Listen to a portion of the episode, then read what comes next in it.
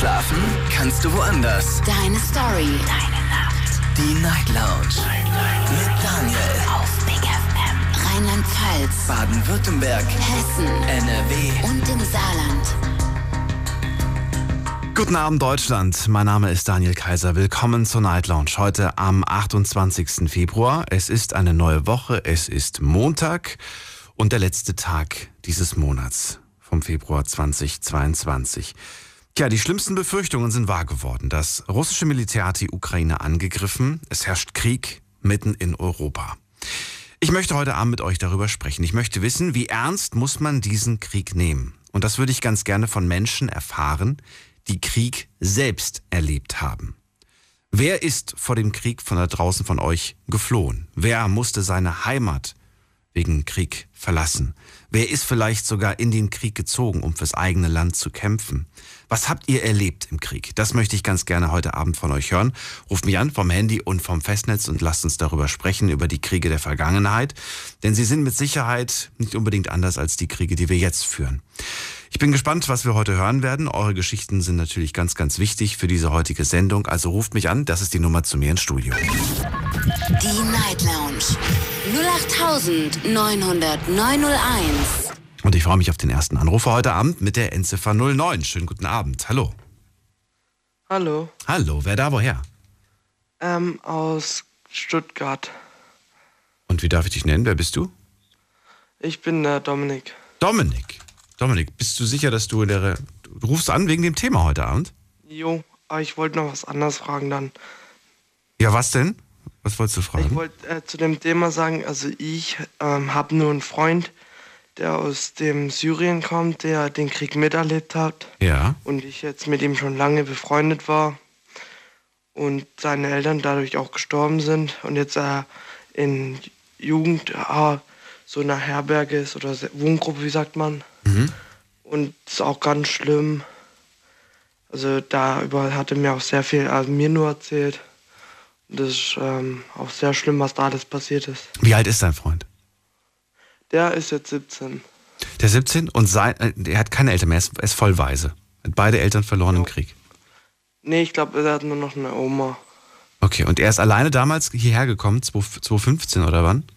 Ja, so dreh rum. Was hat er dir erzählt? Und ist er vielleicht gerade da? Hörst du, ist er gerade neben dir oder so? Nein, Nein. Okay. Was hat er dir erzählt über die Zeit dort? Oder kann er sich gar nicht mehr an so vieles erinnern? Also nicht und vieles, aber also was ich mich ganz viel erinnern kann, dass er die immer Schüsse und alles hörte, wo er gelebt hat da. Wenn man Ja, das so hört, was, was denkt man dann darüber? Wie, wie sehr hat beschäftigst du dich so damit? erzählt- Ich habe mich da, wo er mir so erzählt, auch sehr viel beschäftigt im Internet, vor allem um was da ging und so. Ich habe mich da früher nie so interessiert dafür eigentlich. Aber seit ich ihn kannte, habe ich mich aufs Meer interessiert dafür und habe mich auch mehr informiert. Ich, was er mir halt mehr erzählt hat, war halt sehr, dass er schockiert war, was, was alles passiert ist. Und er ganz traurig war, wo seine Eltern gestorben sind. Wann hast du das letzte Mal mit ihm gesprochen? Mm, Das war vor, vor einem Monat. Warum? Weil wir nicht mehr so viel Kontakt haben. Gibt es einen Grund dafür oder? Mm, Ist, er wohnt halt weiters weg und ich auch. Ach so. Ja. Okay, aber ihr, das heißt, ihr schreibt nur noch miteinander online oder so. Ja. Okay, schade auf der einen Seite, ne? Aber ich bin froh, dass ihm wenigstens gut geht. Jetzt auf jeden Fall. Er ist jetzt aktuell 17 oder war er damals 17? Nee, jetzt aktuell 17. Jetzt ist er gerade 17. Das heißt, wow, okay, du hast ihn voll früh schon kennengelernt, damals schon, oder was? Ja.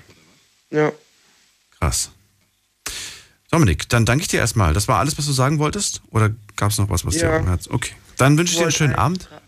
Ich wollte noch was eigentlich fragen. Ja, was wolltest du fragen?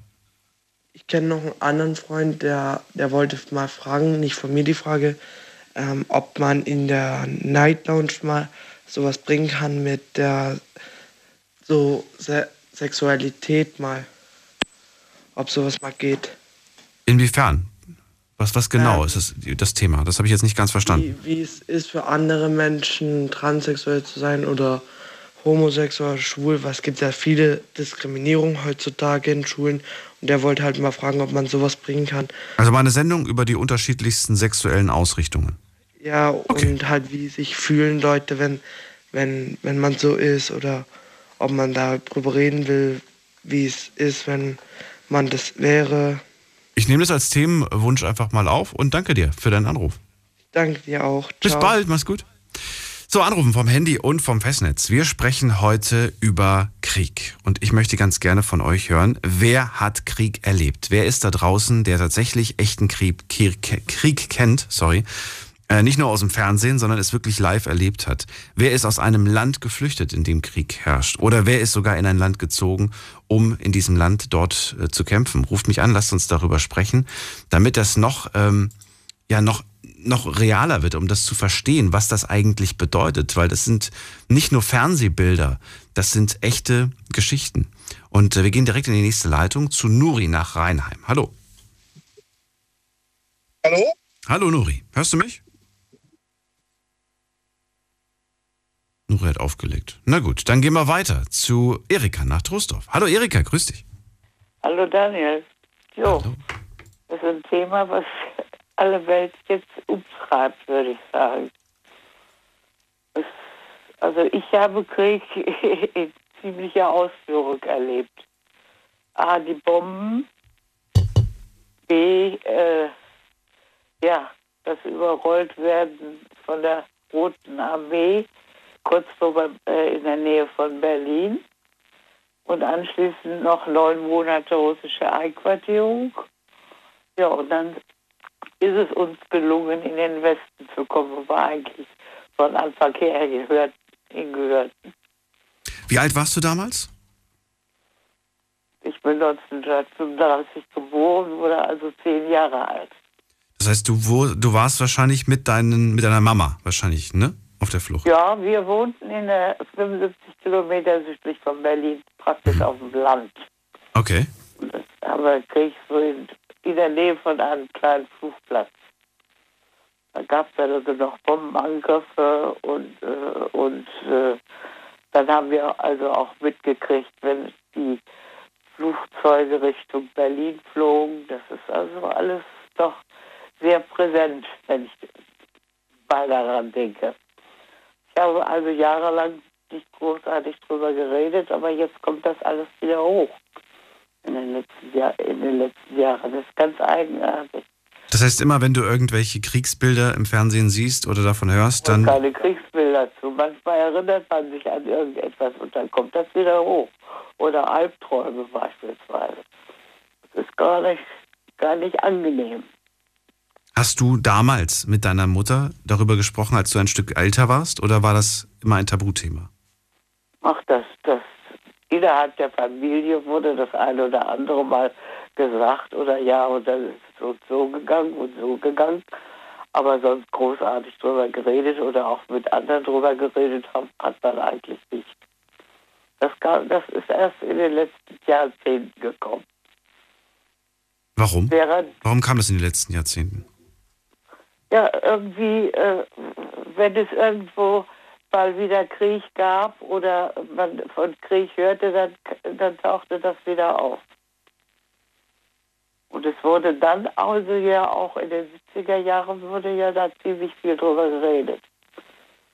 Aber hauptsächlich, das ist mir auch aufgefallen, hauptsächlich die Leute, die richtig im Krieg äh, waren, die das überhaupt da erlebt haben, die sprachen eigentlich gar nicht groß drüber. Auch die, auch die Sol ehemaligen Soldaten oder die Leute, die äh, lange in Gefangenschaft waren, das waren ja nicht nur Männer, es waren ja auch Frauen. Und das äh, war dann nicht gerade angenehm, wenn mal darüber geredet wurde. Da wurde vieles verschwiegen und äh, ja, aus den verschiedensten Gründen natürlich. Einmal, dass man selbst damit befasst war, einmal, dass man das gehört hatte und einmal, dass man also äh, die Dinge mit in, in, in sein Leben genommen habe, mhm. hat. Man hat natürlich auch äh, Erfahrungen gemacht und hat sich auch in, in etwa nach den Erfahrungen gerichtet. Aber eines ist mir gerade jetzt in den letzten Tagen sehr hochgekommen. Wir hatten ja, also wie gesagt, äh, äh, Einquartierung. Das war ein Hauptmann mit dem schönen deutschen Namen Paul Seitzer und sein Bursche, das war Mischka. Und meine Mutter und Mischka, die lagen oft überquer. Und äh, meine Mutter ließ sich nichts gefallen und sagte dann immer, wenn Mischka also wütend war oder sich nicht ordentlich ausdrückte oder das eine oder andere mal nicht so lief, wie es laufen sollte, äh, sagte, sagte den Russen muss man sagen, was Sache ist. Entweder äh, äh, schießen sie einen auf den über den Haufen oder kuschen. Aber wenn man Angst zeigt, ist, dann ist es eine ganz böse Sache. Und das andere ist eigentlich, dass sie äh, mal vor der Haustür stand und der Hauptmann stand, stand daneben und schaute sich an, wie auf dem Sportplatz, der praktisch direkt vor den Häusern lag, äh, so die so Geschütze aufgefahren waren. Und um die Rohre der Geschütze waren oft so Kringel, äh, Kringel drum gemalt. Und meine Mutter frug dann ja, was, was, was die Kringel bedeuten. Und er sagte der Hauptmann, das ist ja für jeden Panzer, den wir abgeschossen haben. Und, und wir Atlantik gucken. Und dass wir Atlantik gucken, das läuft mir regelrecht nach, muss ich schon sagen. Weil es war so richtig so ein, eine Geschichte, die so richtig heute noch für mich Bedeutung hat. Wiederholt sich deiner Meinung nach die Geschichte? Ja. Inwiefern ist das vergleichbar? Ja, nun. Das ist genauso, wie, wie die Russen damals die Sowjetunion hochhielten. Jetzt halten sie nicht nur die, so nicht die Sowjetunion hoch, sondern wenn man nach, äh, wenn man nach äh, den Aussagen von Putin geht, ist es ja die alte Zarenzeit. Nicht? Putin als Zar kann man sich kaum noch kaum vorstellen. Nicht? Doch eigentlich von Anfang an eine Sache, die eigentlich unmöglich ist. Was wünschst du dir konkret für dieses Land? Dass wir endlich Frieden haben, dass die Leute äh, es so gut haben, wie wir es haben. Das wünsche ich mir schon. Ich habe äh, da auch Russen kennengelernt, Soldaten äh, ja hauptsächlich, die also, ja, können, weil, äh, können Brüder oder Schwestern von mir gewesen sein. Und man hatte auch nachher, je nachdem, wo man sich befand und in welchem Verhältnis man äh, da stand, hatte man äh, sehr ver vernünftiges äh, Miteinander das war schon interessant. Ob das nun äh, ein Bursche war von, von einem Offizier, das, das hätte ein Bruder von mir sein können. Oder ich wurde wie die, wie so quasi als kleines Mädchen wie die, äh, wie die kleinere Schwester behandelt. Nicht, also das, das, das man, man konnte sich mit denen gut, gut stellen und man konnte auch vernünftig mit ihnen leben. Und da gab es auch eine Art Leben und Leben lassen. Es war sehr unterschiedlich, je nachdem, wo man sich befand. Ob es in der Stadt war, ob es auf dem Land war. Also ich, als die Russen kamen, da bin ich ja zwischen die Fronten geraten und unter Beschuss gewesen. Und hatte, ich hatte das Fahrrad meiner Mutter und äh, sie hatte mir hinten, wir durften ein Verpflegungsamt plündern, der, hatte mir hinten auf den, auf, auf den Gepäckträger 15 Pfund Grieß geschnallt. Und ich konnte natürlich nicht mit, war jetzt erst, war noch keine zehn Jahre alt, konnte mit dem Fahrrad, das viel zu schwer für mich war, mit dem Reis, mit dem Grieß gar nicht los. Und da rief sie immer, du fahr, fahr, fahr. Und sie stand so ein bisschen so im toten Winkel und also kriegte die Schüsse nicht so mit. Und äh, da wurde dann eben das, der Reis vom Rad, von dem Rad abgeschnitten und da hieß es nur fahr, fahr. Das waren so Sachen, die äh, doch sehr in Erinnerung geblieben sind. Und so etwas kommt natürlich dann in den Träumen oder in Gedanken ab und zu dann noch mal wieder hoch. Ne? Was findest du ist der entscheidende Unterschied zu damals? Was haben wir heute für eine Situation? Was, was, was unterscheidet die heutige Situation von der damaligen? Sind wir im Vorteil? Gibt es Veränderungen? Na, natürlich gibt es Veränderungen. Also erstens mal äh, wusste man genau, äh, wusste man genau, wer Parteigenosse war und ob man da was sagen durfte oder nicht. Mhm. Dann, dann Gut, hier dürfen wir ja sagen und tun und machen, was wir wollen, aber in dem Land äh, ist das ja nicht so einfach. Nein. Aber das sind ja immer so, so, so Klicken unter sich. Ja. Nicht? Da hat ja jeder so seine, seine, seine, seine Stellung und seinen Weg. Was mich ja persönlich wahnsinnig erschreckt, ich war ja der festen Überzeugung, Erika, dass wir in der heutigen Zeit viel mehr Möglichkeiten haben zu informieren. Das war ja früher vielleicht nicht so einfach, ne? Dass ich, ich war wirklich überzeugt, dass das, dass das äh, besser funktioniert in der heutigen Welt.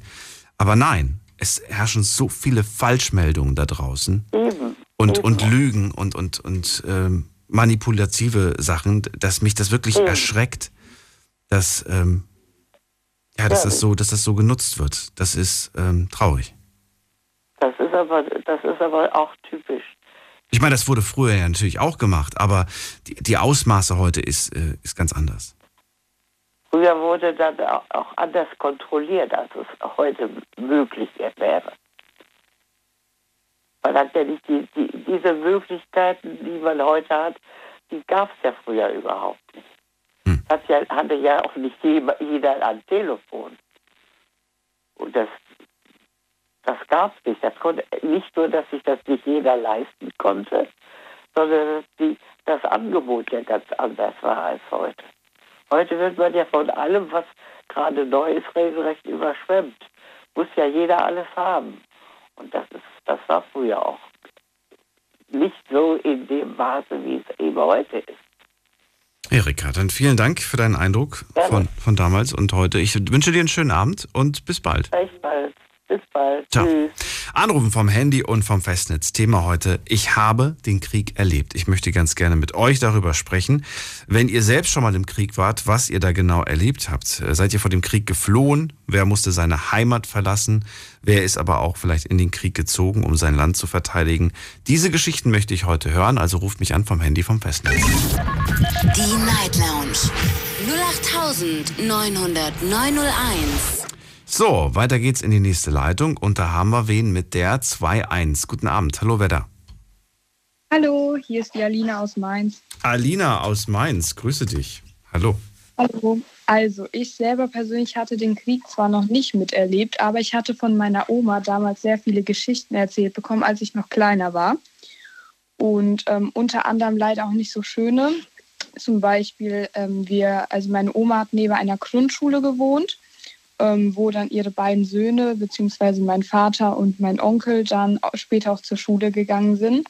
Und wenn dann zum Beispiel da zur Probe mal ein Feueralarm war, hat meine Oma immer einen totalen Schreck bekommen, weil das noch total in ihrer Kindheit, also das war noch total so in ihrem Kopf drinne, dass wenn irgendwo ein Alarm ist, dass vielleicht irgendwie irgendwo Bombenalarm ist und die ist dann immer total aufgesteckt. Und das sind dann natürlich nicht so schöne Geschichten zu hören. Und unter anderem zum Beispiel, dass die Generation von damals, also ich rede jetzt von Großeltern oder generell Leuten, die jetzt den Zweiten Weltkrieg miterlebt haben, dass die dann teilweise jetzt auch in der Ukraine, sage ich mal, gegen eher Ende ihres Lebens auch nochmal sowas mitbekommen. Das tut natürlich sehr, sehr weh. Also auch zu hören, vor allem auch, weil ich persönlich, ich habe auch Verwandten dort, also auch in der Ukraine. Und wenn ich dann höre, wie die in Angst leben, das ist natürlich nicht schön zu hören. Du hast Verwandte in der Ukraine? Genau, ja. Also das wären einfach meine Tante, mein Opa und ähm, Cousinen, Cousins.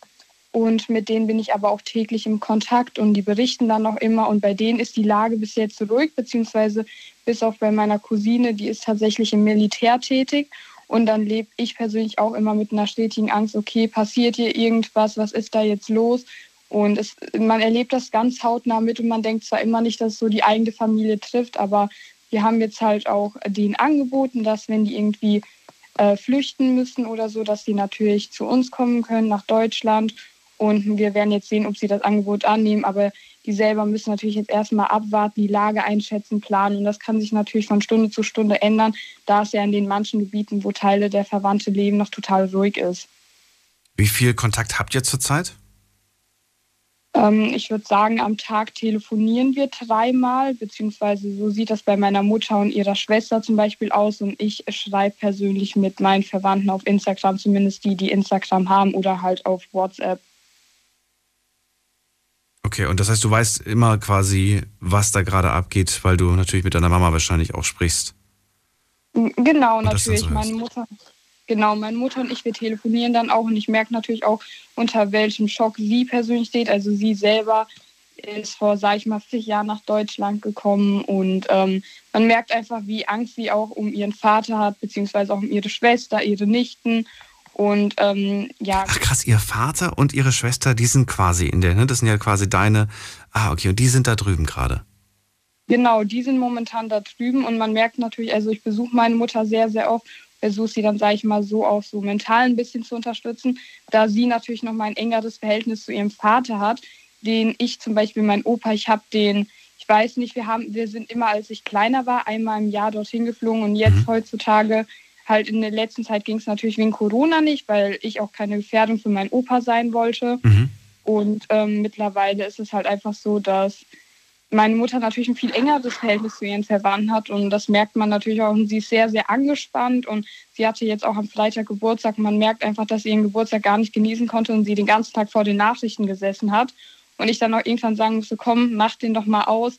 Wir versuchen jetzt auf andere Gedanken zu kommen, weil man wird ja wahnsinnig, wenn man die ganze Zeit nur schaut, was da jetzt alles passiert.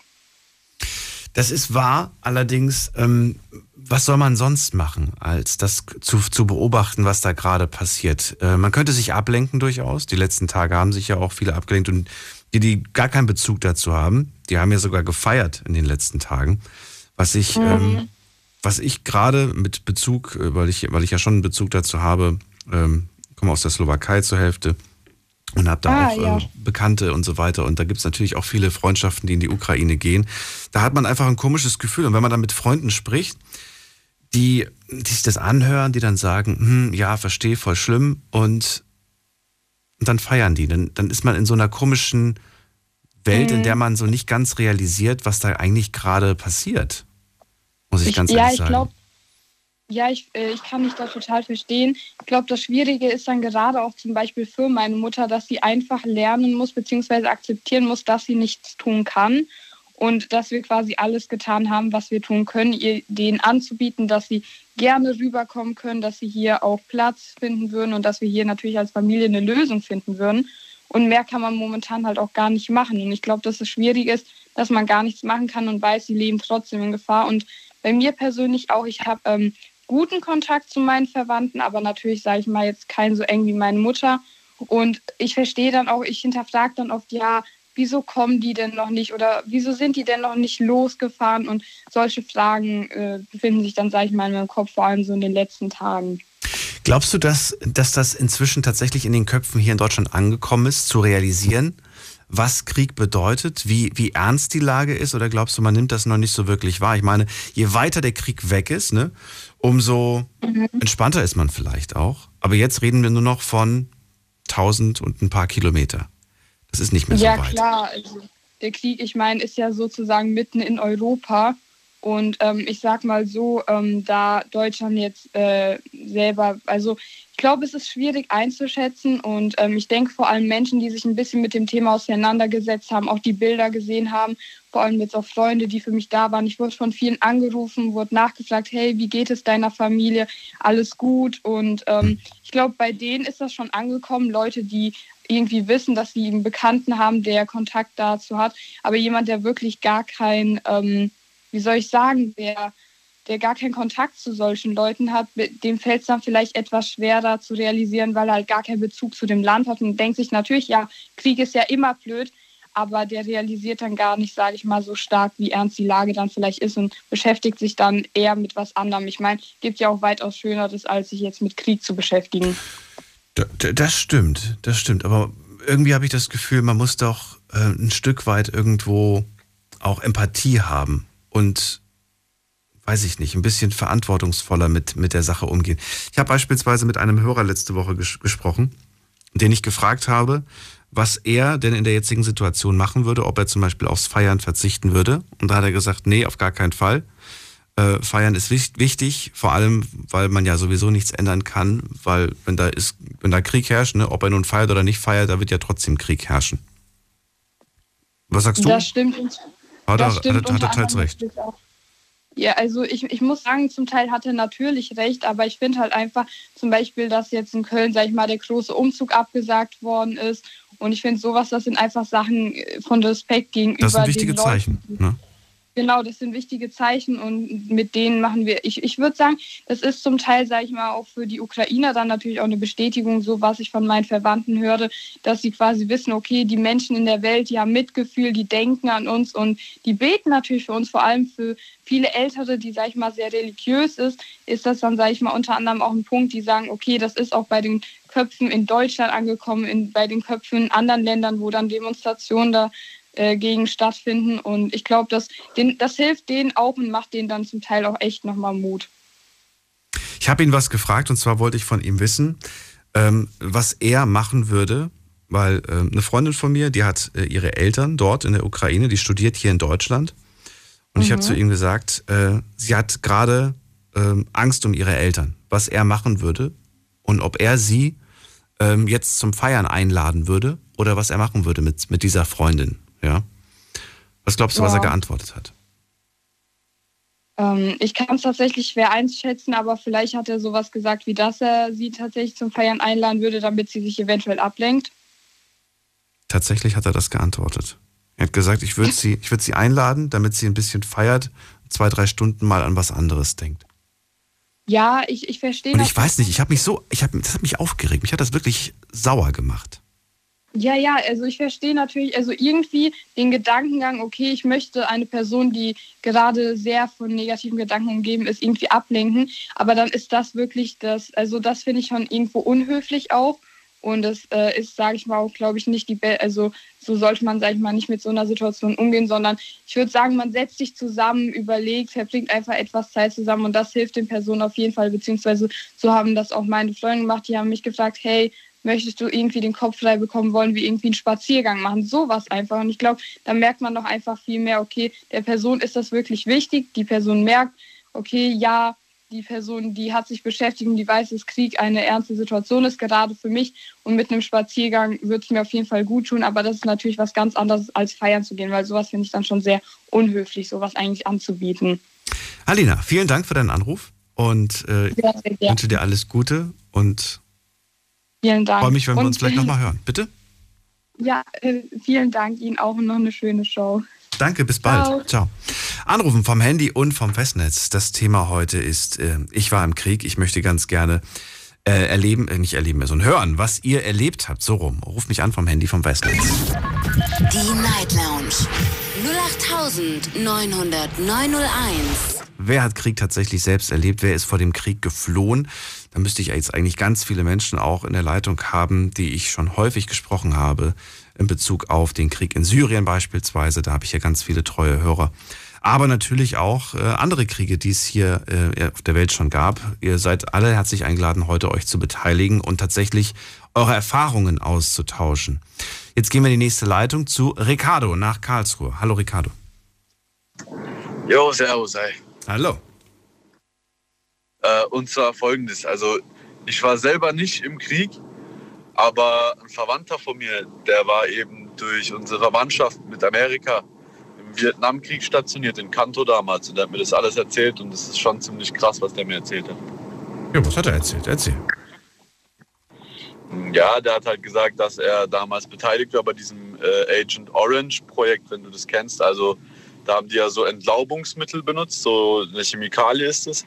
Und die ist halt dafür da, um äh, so die, sage ich mal, die Pflanzennutzgüter, die ganzen Sachen halt eben unbrauchbar zu machen.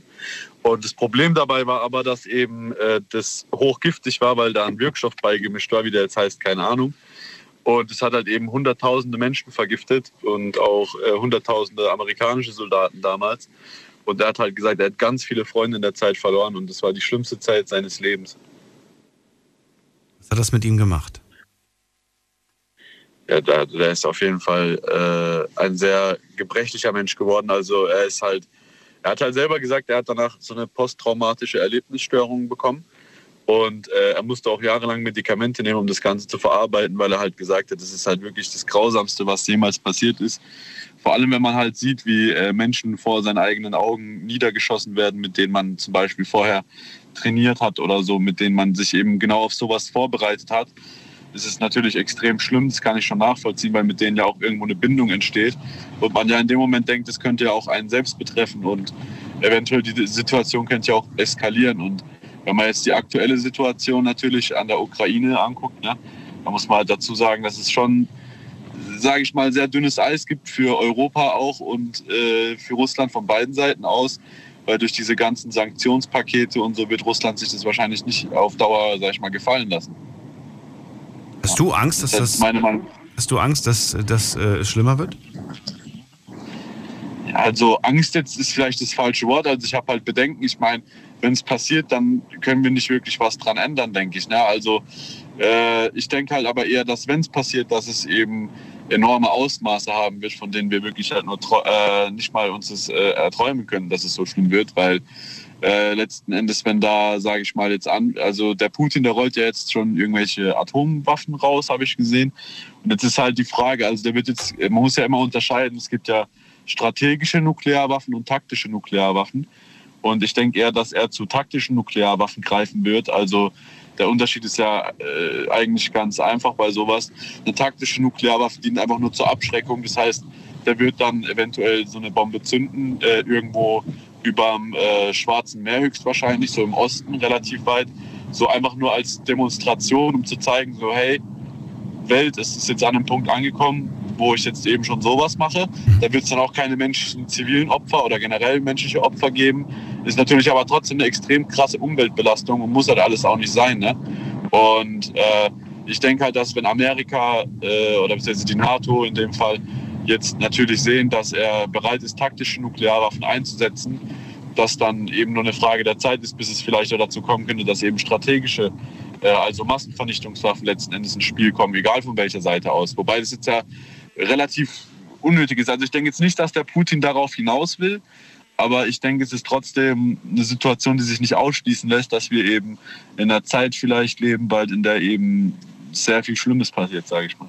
Es gibt viele Spekulationen, was das Thema anbelangt und äh, ich glaube, keiner keiner weiß, äh, wie es wirklich ist. Gut, am Ende, wenn es dann irgendwann passiert, dann wird irgendwer recht gehabt haben mit Sicherheit und der wird dann sagen, ich habe es euch ja gesagt. Aber das ist ja, das ist ja Quatsch. Also ne, du kannst jetzt auch, weiß ich nicht, mehrere Szenarien dir überlegen. Eins davon wird mit Sicherheit oder wird vielleicht, vielleicht passieren. Ich würde gerne von dir wissen, Ricardo, was du dir selbst für Gedanken gemacht hast, wie du mit der Situation umgehst, beziehungsweise was du machen würdest, wenn es äh, schlimmer wird. Ja, also letzten Endes bleiben da nicht so viele Optionen offen. Ne? Also es ist halt relativ schwierig. Man kann sich selbst, denke ich mal, nicht wirklich in Sicherheit bringen, weil wenn, wenn man sich so das anschaut, ist es nicht weit weg. Ne? Es sind 800 Kilometer Luftlinie oder so. Und äh, die wären halt gleich drüben, sage ich mal, wenn es wirklich eskalieren würde. Sehen wir mal an. Also nur mal als Beispiel, damit es ein bisschen konkreter wird. Stell dir vor, unser Kanzler sagt, Männer des Landes, meldet euch, wenn ihr bereit seid, in den Krieg zu ziehen. Würdest du dich melden? Nee, auf keinen Fall. Warum nicht? Aber ich habe dafür, ja, ich, ich sehe da einfach keinen Grund dafür. Ich denke halt, jeder Mensch, der sich da letzten Endes anschließt, der wird das Ganze ja nur noch schlimmer machen, weil bei Krieg ist es ja im Endeffekt immer so, es gibt zwei Seiten und die wollen sich eigentlich gegenseitig gar nicht abschießen, aber die äh, vertreten letzten Endes die politischen Interessen äh, der äh, Politiker. Ne? Also es geht ja letzten Endes nur um politische Interessen, die vertreten werden auf einer Ebene, die eben letzten Endes mit Völkerblut äh, gehandelt wird. Also es ist für mich auf jeden Fall nicht vertretbar zu sagen, ich nehme jetzt eine Waffe. Ich würde auf jeden Fall zur Waffe greifen, wenn es darum geht, meine eigene Familie zu beschützen. Klar, aber es würde jetzt, äh, sage ich mal, mich nicht wirklich motivieren. Moment mal, was heißt das? Das heißt, du greifst zur Waffe, wenn, wenn, wenn wer auch immer schon vor der Tür steht? Ja, dann auf jeden Fall. Ja, aber dann ist es doch vielleicht viel zu spät. Was, willst, was willst du ausrichten als Einzelner gegen, gegen mehrere Soldaten? Das ist die Frage. Ne? Also das ist halt auch das Problem. Also ich denke halt, oder ich hoffe auch zumindest, dass es nicht so weit kommt, dass eben wirklich Truppen einmarschieren und äh, versuchen hier jetzt äh, mehrere Teile Europas einzunehmen. Das wäre nämlich echt sehr dramatisch. Aber ich denke tatsächlich, dass in dem Fall das NATO-Bündnis auf jeden Fall stark genug sein wird, um solche Abgriffe abzulenken, denke ich mal. Aber wir wissen, wir wissen es natürlich nicht. Das ist natürlich nur Spekulation, aber ich bin der festen Überzeugung, dass das NATO-Bündnis stark genug ist und man auch letzten Endes betrachten muss, dass äh, fast alle Länder der ganzen Welt gegen diese aktuelle Situation sind. Weil äh, aus dem Kalten Krieg damals, denke ich, haben haben die hoffentlich irgendwo etwas gelernt. Jetzt letzten Endes ist es irgendwo ein egoistischer Schachzug von Russland. Natürlich haben die auch irgendwo ihre Gründe, warum die sowas einleiten, aber es ist letzten Endes ein komplett egoistischer äh, Schachzug, letzten Endes dann Krieg einzufädeln. Das muss man an der Stelle auf jeden Fall sagen. Aber äh, es ist trotzdem einfach nur schrecklich, die Vorstellung, so viele Unschuldige mit reinzuziehen. Und ähm, ich wüsste tatsächlich nicht, was ich machen würde, wenn die dann wirklich hier wären. Also ich würde nicht für das Land in den Krieg ziehen. Das auf jeden Fall nicht, weil ich denke halt, wieso soll ich mein Leben lassen für irgendwelche Fehlentscheidungen von irgendwelchen politischen Mächten? Das sehe ich einfach auch nicht ein irgendwo. Ne? Das ist sehr, sehr interessant, dass du das sagst. Ich habe heute ein, ähm, ein Familienschicksal im Fernsehen gesehen. Das lief in den Nachrichten und äh, das hat, das hat nochmal, ich finde gerade deswegen mache ich ja diese, diese Sendung heute mit den persönlichen Geschichten, damit die Leute einfach noch mehr und besser verstehen, was das eigentlich bedeutet, was für Konsequenzen das hat. Da war eine Frau mit einem Kind, die mit ihrem Mann gemeinsam in der Ukraine die Familie besuchen wollte. Okay. So, die sind zwar als Familie hin, aber sie und das Kind waren die einzigen, die wieder zurück nach Deutschland durften. Ihr Mann musste bleiben. Oh. Warum musste er bleiben? Weil er einen ukrainischen Pass hat und weil alle Männer eingezogen werden, die älter als 18 sind. Ja, das ist natürlich auch kritisch. Ne? Also das ist natürlich auch die da, steht, da, steht, da steht nicht die Wahl, ob du möchtest oder nicht möchtest. Und das finde ich irgendwie so erschreckend, sich das bewusst, bewusst zu machen. Und ich frage mich tatsächlich auch, was, was ich machen würde oder, oder was du machen würdest, wenn wenn es tatsächlich jetzt heißt, so, ja, Wunsch hier ist, ist, ist, ist nicht mehr, wird nicht mehr gefragt, ob du willst oder nicht willst. Ja, das stimmt. Also das ist eine ganz schwierige Frage. Ähm, ich würde halt sagen letzten Endes, dass ich irgendwie vielleicht, äh, keine Ahnung, es ist halt schwierig. Du kannst ja auch nicht wirklich irgendwie eine Erkrankung vortäuschen oder so, die dich davon abwendet. Ne? Also ich denke halt mal, wenn die sehen, du bist gesund, dann sagen die ja, du stellst dich jetzt dahin und machst halt mit, fertig so. Da gibt es ja nicht dann wirklich eine Ausrede. Ne? Ja. Oder, du weißt auch nicht, was für eine Strafe dir droht, wenn du, wenn du, wenn du als Kriegsverweigerer quasi dich positionierst? Ja, also ich denke schon, dass es auf jeden Fall äh, dazu kommen könnte, dass äh, auch in naher Zukunft jetzt eventuell in den europäischen Ländern äh, sozusagen Reservisten ausgebildet werden. Das könnte auf jeden Fall sein, dass man eben auch irgendwann mal einen Brief bekommt. Das könnte ich mir wirklich gut vorstellen, in dem äh, drin steht, dass man zumindest mal eine äh, Grundausbildung oder sowas abschließt, falls es dazu kommt, weil letzten Endes, wenn es wirklich eskaliert, werden alle Menschen gebraucht. Das ist einfach wahrscheinlich so. Ne? Also es ist nie ohne. Man muss auch immer, immer, immer noch im Hinterkopf behalten, dass äh, jetzt Russland im Falle einer richtigen Eskalation wahrscheinlich nicht alleine dastehen würde. Hm. Äh, vor allem China würde wahrscheinlich äh, Russland in dem Fall noch Rückendeckung geben. Und ich finde es halt einfach ähm, schrecklich, die Vorstellung, dass man letzten Endes zum Krieg gezwungen wird. Und ich wüsste auch nicht, wie ich mich in dieser Situation verhalten würde. Wie würdest du das denn angehen? Ich weiß es nicht. Ich würde dir gerne eine Antwort geben, aber ich weiß es nicht. Ja, das ist es. Bei halt. dem Gedanken habe ich einfach Angst, muss ich sagen. Ja, das ist schon eine schreckliche Vorstellung. Ne? Vor allem, wenn man dann von der Familie weggedrängt wird und äh, dann letzten Endes irgendwo hingeschickt wird. Man fühlt sich ja in dieser ganzen Situation schon unwohl. Ne? Hm. So, also es fängt ja schon sofort an, man fühlt sich ja sofort unwohl. Wie muss sich dieser arme ukrainische Mensch jetzt fühlen, der von seiner Frau und seinem Kind abgetrennt wurde? Also und vor allem, wie fühlt sich jetzt auch die Familie von ihm? Ne? Also das ist ja eine komplett dramatische Situation für die. Vor allem weiß ja die Frau jetzt letzten Endes aufgrund der aktuellen Verhältnisse in der Ukraine nicht mal, ob der Mann noch mal zurückkommt. Das, das weiß man, das weiß man absolut nicht. Das weiß man nicht und man, man, man, hat, man hat das Gefühl, man, einem sind irgendwo ein Stück weit die Hände gebunden.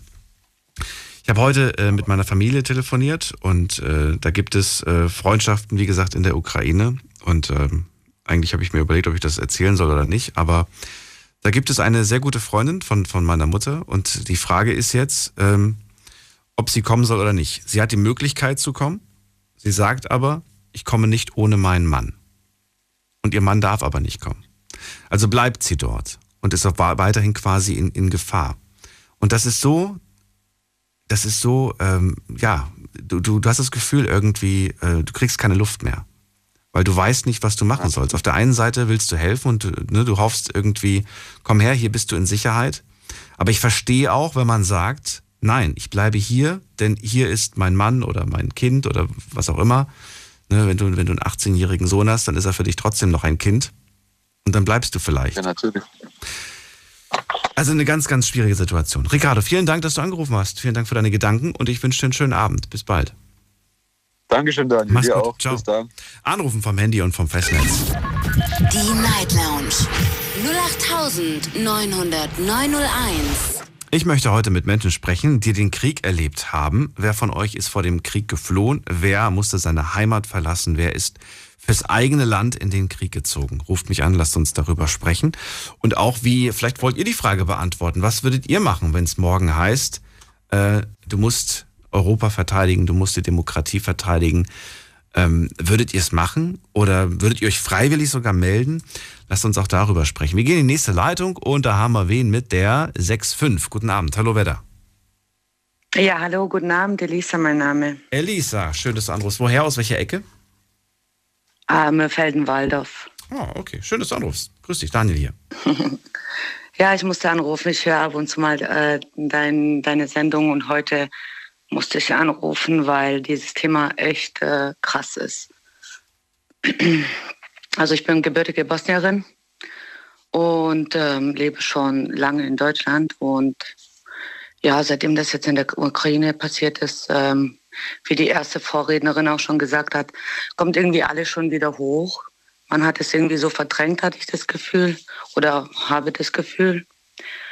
Und ähm, ja, ich, also ich war sechs Jahre alt, als wir geflohen sind damals.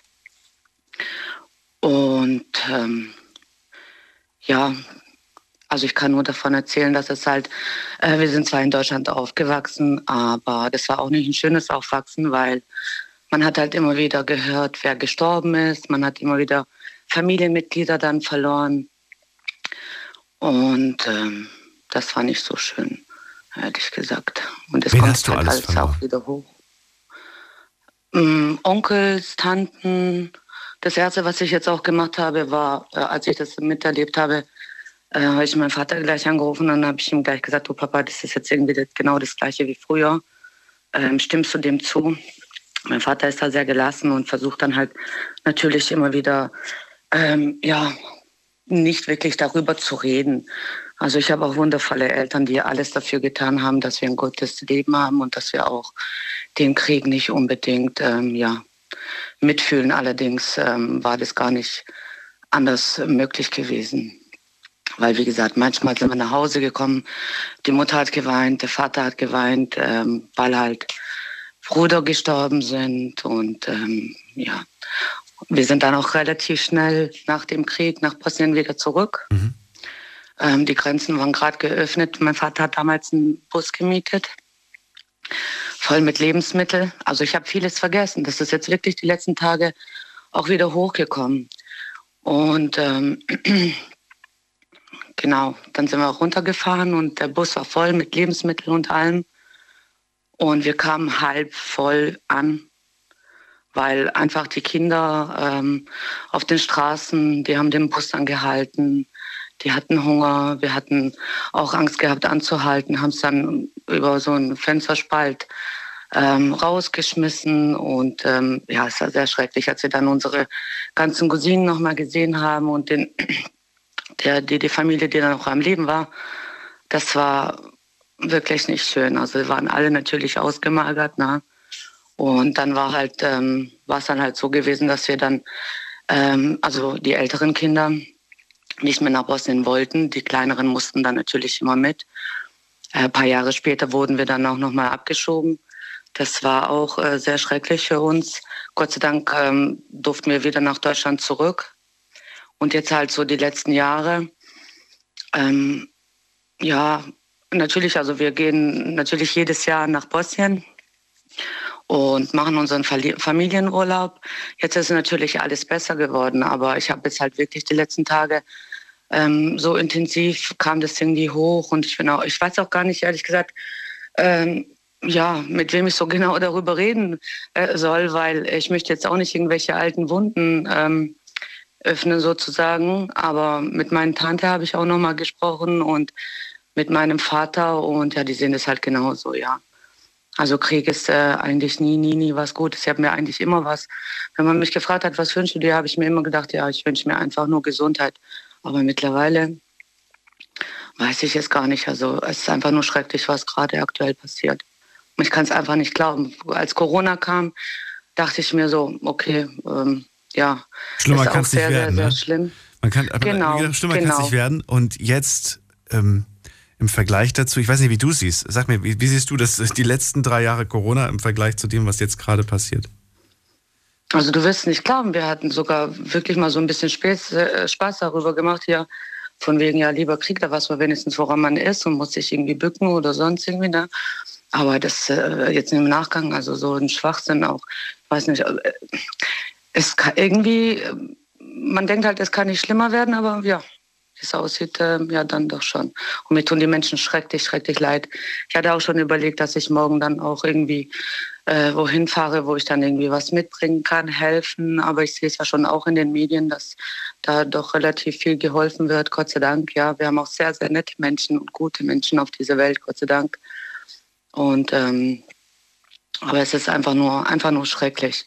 Einfach nur schrecklich. Ich glaube, dass viele vielleicht auch so denken wie ich, dass dann alles wieder hochkommt, weil wir wurden, als wir nach Deutschland gekommen sind, wie gesagt, ich war sechs Jahre alt und meine Eltern haben gleich reagiert und wir wurden schnell integriert und ähm, sollten wirklich nicht so viel darüber nachdenken. Aber ich werde nie, äh, nie vergessen, irgendwie, wenn die Eltern geweint haben. Meine Mutter war dann natürlich auch ein paar Mal auch im Krankenhaus gewesen.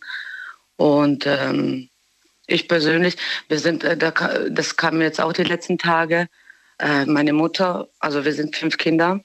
Die älteste Schwester, die hatte kurz vorher auch noch einen Autounfall gehabt. Da war die Hüfte dann auch kaputt. Mhm.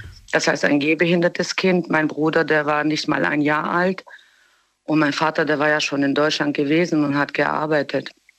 Und ähm, da kann ich mich nur noch erinnern, dass da ein Riesenfeld war mit ganz vielen Menschen. Und dann hieß es äh, in, in, am, ich, ich glaube, das war nicht mal ein Flughafen, weil wir haben da nicht mal einen Flughafen. Ich weiß nicht, was es war. Auf jeden Fall hieß es erst nur Frauen mit Kindern. Und da war eine Frau gewesen, sie hatte keine Kinder und hat mich dann halt an die Hand gepackt, bis es meine Mutter dann gemerkt hat äh, und sie mich dann wieder gefunden hat. Hm, war es dann schon zu spät für uns, in diesen Flieger reinzukommen. Ein Mann hat uns allerdings dann geholfen zu diesem Zeitpunkt. Der hat meine Mutter gesehen mit so vielen Kindern und ein Kleinkind in der Hand und hat dann ähm, hat dann irgendwie hat uns in einen Helikopter gesetzt und das weiß ich noch ganz genau, weil in diesem Helikopter waren wenige Menschen drin, also meine Familie und ich und mittendrin war ein Sarg gewesen und mein Bruder hat noch die ganze Zeit auf den Sarg gehauen und wir wussten es halt nicht, ja. Also und irgendwie ja, ich kann nur von mir aus sagen, Gott sei Dank, ich hatte eine gute Kindheit, ja, äh, um Gottes Willen, aber ähm, ich bin jetzt auch schon etwas älter und ähm, jetzt mit den Bildern, äh, wenn ich dran denke, meine Mutter war noch jünger als ich und wenn ich, ich kann es auch schon gar nicht mehr sehen, ehrlich gesagt, also dieses Leid und ähm, was dann dann halt danach dann auch noch passiert, das macht mir halt auch noch mal Angst, ja, weil wie wird man sich dann noch vertragen? Ähm, ja, welche psychische Leiden äh, leiden dann auch natürlich die Menschen dann im Nachgang auch, ja. Was sind die gewillt dann auch zu tun? Also es ist ja nicht von heute auf morgen dann auch geschehen. Ich habe mir auch Gedanken gemacht, okay, wir haben ja hier auch viele Ukrainer und Russen und nicht so wie bei uns, weil, also ich weiß noch, meine beste Freundin damals, sie war eine äh, sie war halb Kroatin und halb Serbin. Mhm. Und die Eltern haben sich scheiden lassen, ja. Und sie war meine beste Freundin, ich war Bosnierin. Also wir haben uns gut alle verstanden. Aber irgendwie die Eltern, die haben sich dann scheiden lassen, weil die konnten dann auch nicht mehr miteinander. Heutzutage würde ich sagen, wir wurden auch so erzogen, dass wir den Menschen so wahrnehmen, wie er ist. Egal ähm, welche Hautfarbe oder wo er auch herkommt. Allerdings, ähm, ja, ich glaube, wenn es dann ja, wenn man dann solche Bilder dann sieht, ja, dann das alles wieder hochkommt, dann ist dann auch schon so ein bisschen ähm, Hass, würde ich sogar sagen, ja, weil genauso empfinde ich das aktuell auch. Mm, wir, uns hat der Krieg damals auch natürlich überrannt. Hätte mein Vater gewusst, dass es da tatsächlich äh, Krieg geben sollte, dann hätte er uns auch viel früher geholt. Und vielleicht auch die ganze Familie. Denkst du, wir schaffen das? Ja. Schwierig. Den Frieden, den Frieden wieder, wieder zu holen und äh, zu bewahren auch? Ich dachte, das hatten wir schon längst, aber wie es aussieht, nicht. Von daher, meiner Meinung nach, es wird immer, immer irgendwie noch was Schlimmeres kommen, habe ich das Gefühl. Also ich hätte nie gedacht, nie, nie, nie, nie. Viele haben ja, nie, nie. Viele, wir haben ja letzte Woche kurz drüber gesprochen, weiß nicht, ob du es mitbekommen hast. Äh, vielen war gar nicht bewusst, weil sie sich natürlich auch mit nichts anderem beschäftigt haben, dass dieser Krieg nicht erst seit, seit letzte Woche Donnerstag ist, sondern schon seit Jahren läuft. Seit acht Jahren ungefähr gibt es diesen Konflikt. Woran liegt das eigentlich, dass man sich äh, mit, also mich, mich fragt mich tatsächlich, warum man sich nicht damit beschäftigt, wenn es doch eigentlich nicht weit weg von zu Hause ist? Weil, weil, weil es so viele andere Probleme gibt oder woran liegt das? Ja, das ist so oder so. Ich glaube, man versucht sich da auch irgendwie ein bisschen anderweitig zu beschäftigen und nicht immer nur das Negative im Leben auch zu sehen irgendwie. Und meistens ist es ja auch weit weg und meistens betrifft es nicht einen selber oder die eigene Familie. Und, äh Aber es ist wirklich so. Also hättest du, weiß ich nicht, hättest du noch vor zwei, drei Wochen, weiß ich nicht, zehn Leute gefragt auf der Straße. Ich weiß nicht, wie viele dir die Antwort acht Jahre gegeben hätten. Hättest du gefragt, wie lange gibt es den Konflikt zwischen Ukraine und Russland? Also ich habe davon gar nichts irgendwie mitbekommen, ehrlich gesagt, außer vor ein paar oder weiß nicht Tagen oder Wochen ja. hatte ich mal ein Interview gesehen, wie sich die Frauen auch gerüstet haben mit äh, mit mit Waffen, mhm. wo es dann noch nicht mal irgendwie in Frage war, irgendwie äh, also halt hat man gar nicht über Krieg geredet, ja. Ähm, es war für uns alle, glaube ich, auch so weit weg. Ne? Wir hatten mal hier das Thema sogar in der Sendung, für wie wahrscheinlich, stellt euch vor, es gäbe Krieg in Europa. Wobei, ne, ich glaube, es war sogar bezogen auf Deutschland und davon sind wir noch entfernt. Die Frage ist nur, wie lange wir davon noch entfernt sind.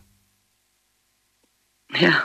Glaubst du, wir sind davon noch sehr weit entfernt? Oder sagst du, weiß nicht, auf einer Skala von 1 bis 10, für wie wahrscheinlich hältst du einen Krieg auch in Deutschland?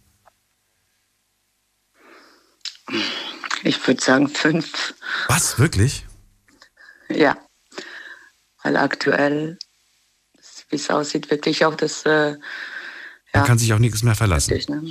Nichts ist nee, mehr sicher. irgendwie nicht, ja. Auch also allein schon mit der Vorgeschichte, auch mit der ganzen Corona-Geschichte. Du lebst ja hier in Deutschland und ich würde gerne von dir wissen, was du von unserer jetzigen Regierung hältst. Vertraust du unserer Regierung? Ja. Also jetzt aktuell ja, schon. Ich muss das auch ehrlich zugeben, ich fand auch die Merkel okay, ja. ehrlich gesagt, ja. Viel davor hatte ich jetzt nicht unbedingt mit Politik zu tun. Natürlich haben wir viele Fehler gemacht, ne?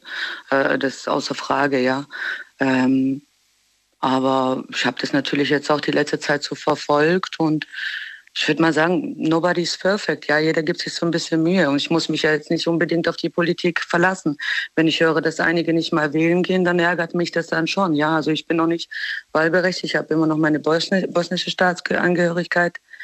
Aber ich finde halt, ähm, ja, grundsätzlich halt, man, sollte selber immer was dafür tun. Also auch natürlich auch rausgehen und demonstrieren etc.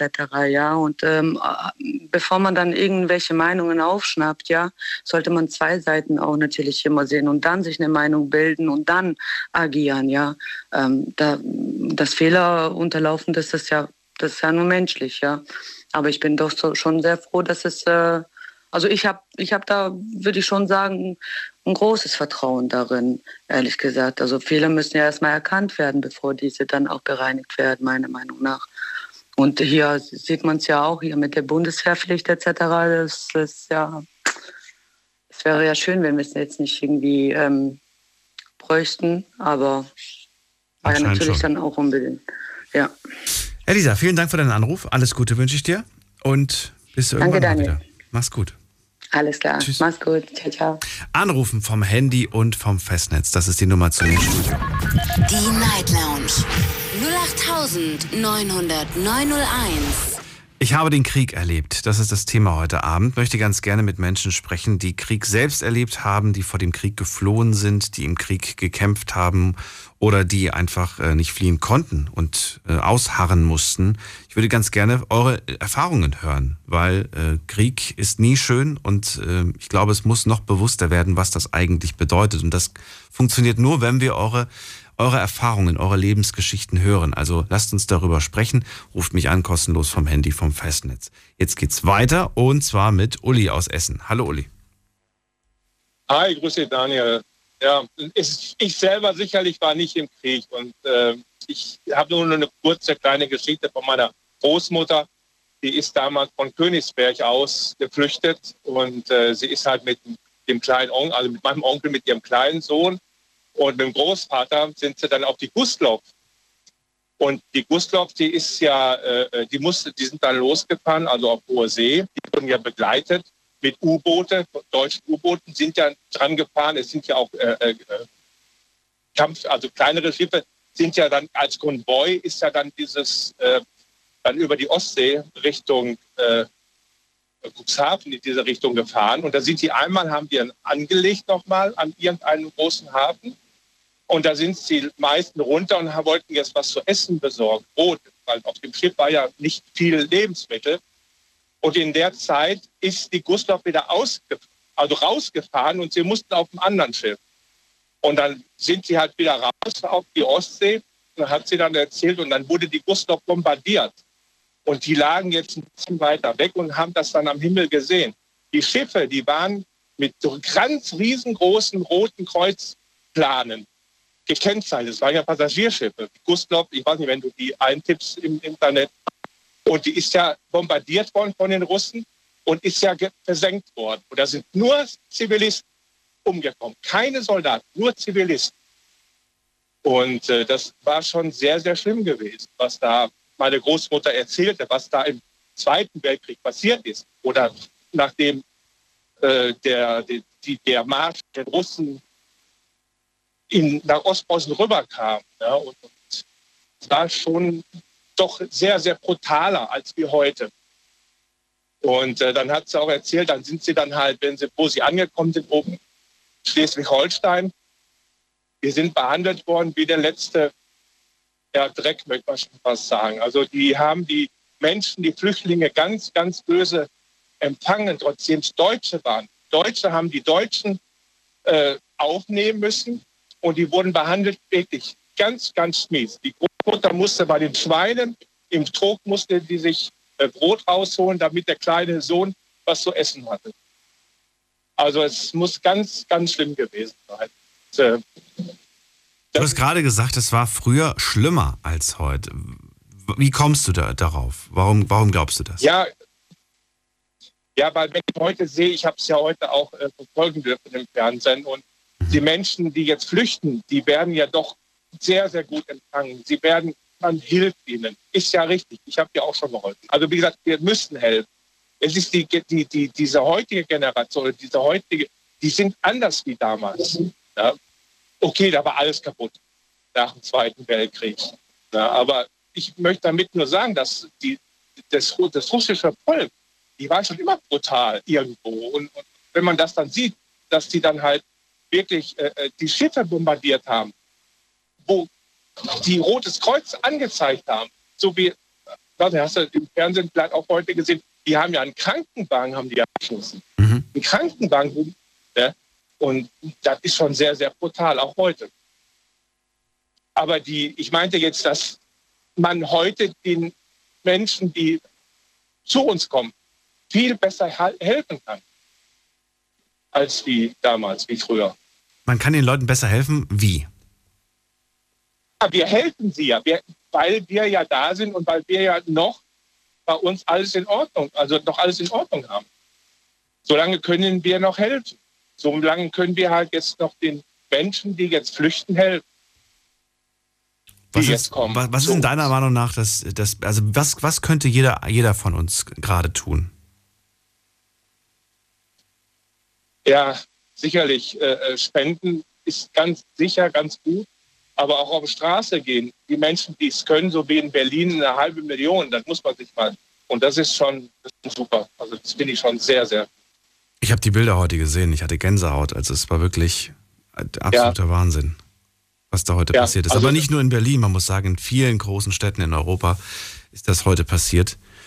Und äh, das ist äh, bemerkenswert, muss man sagen.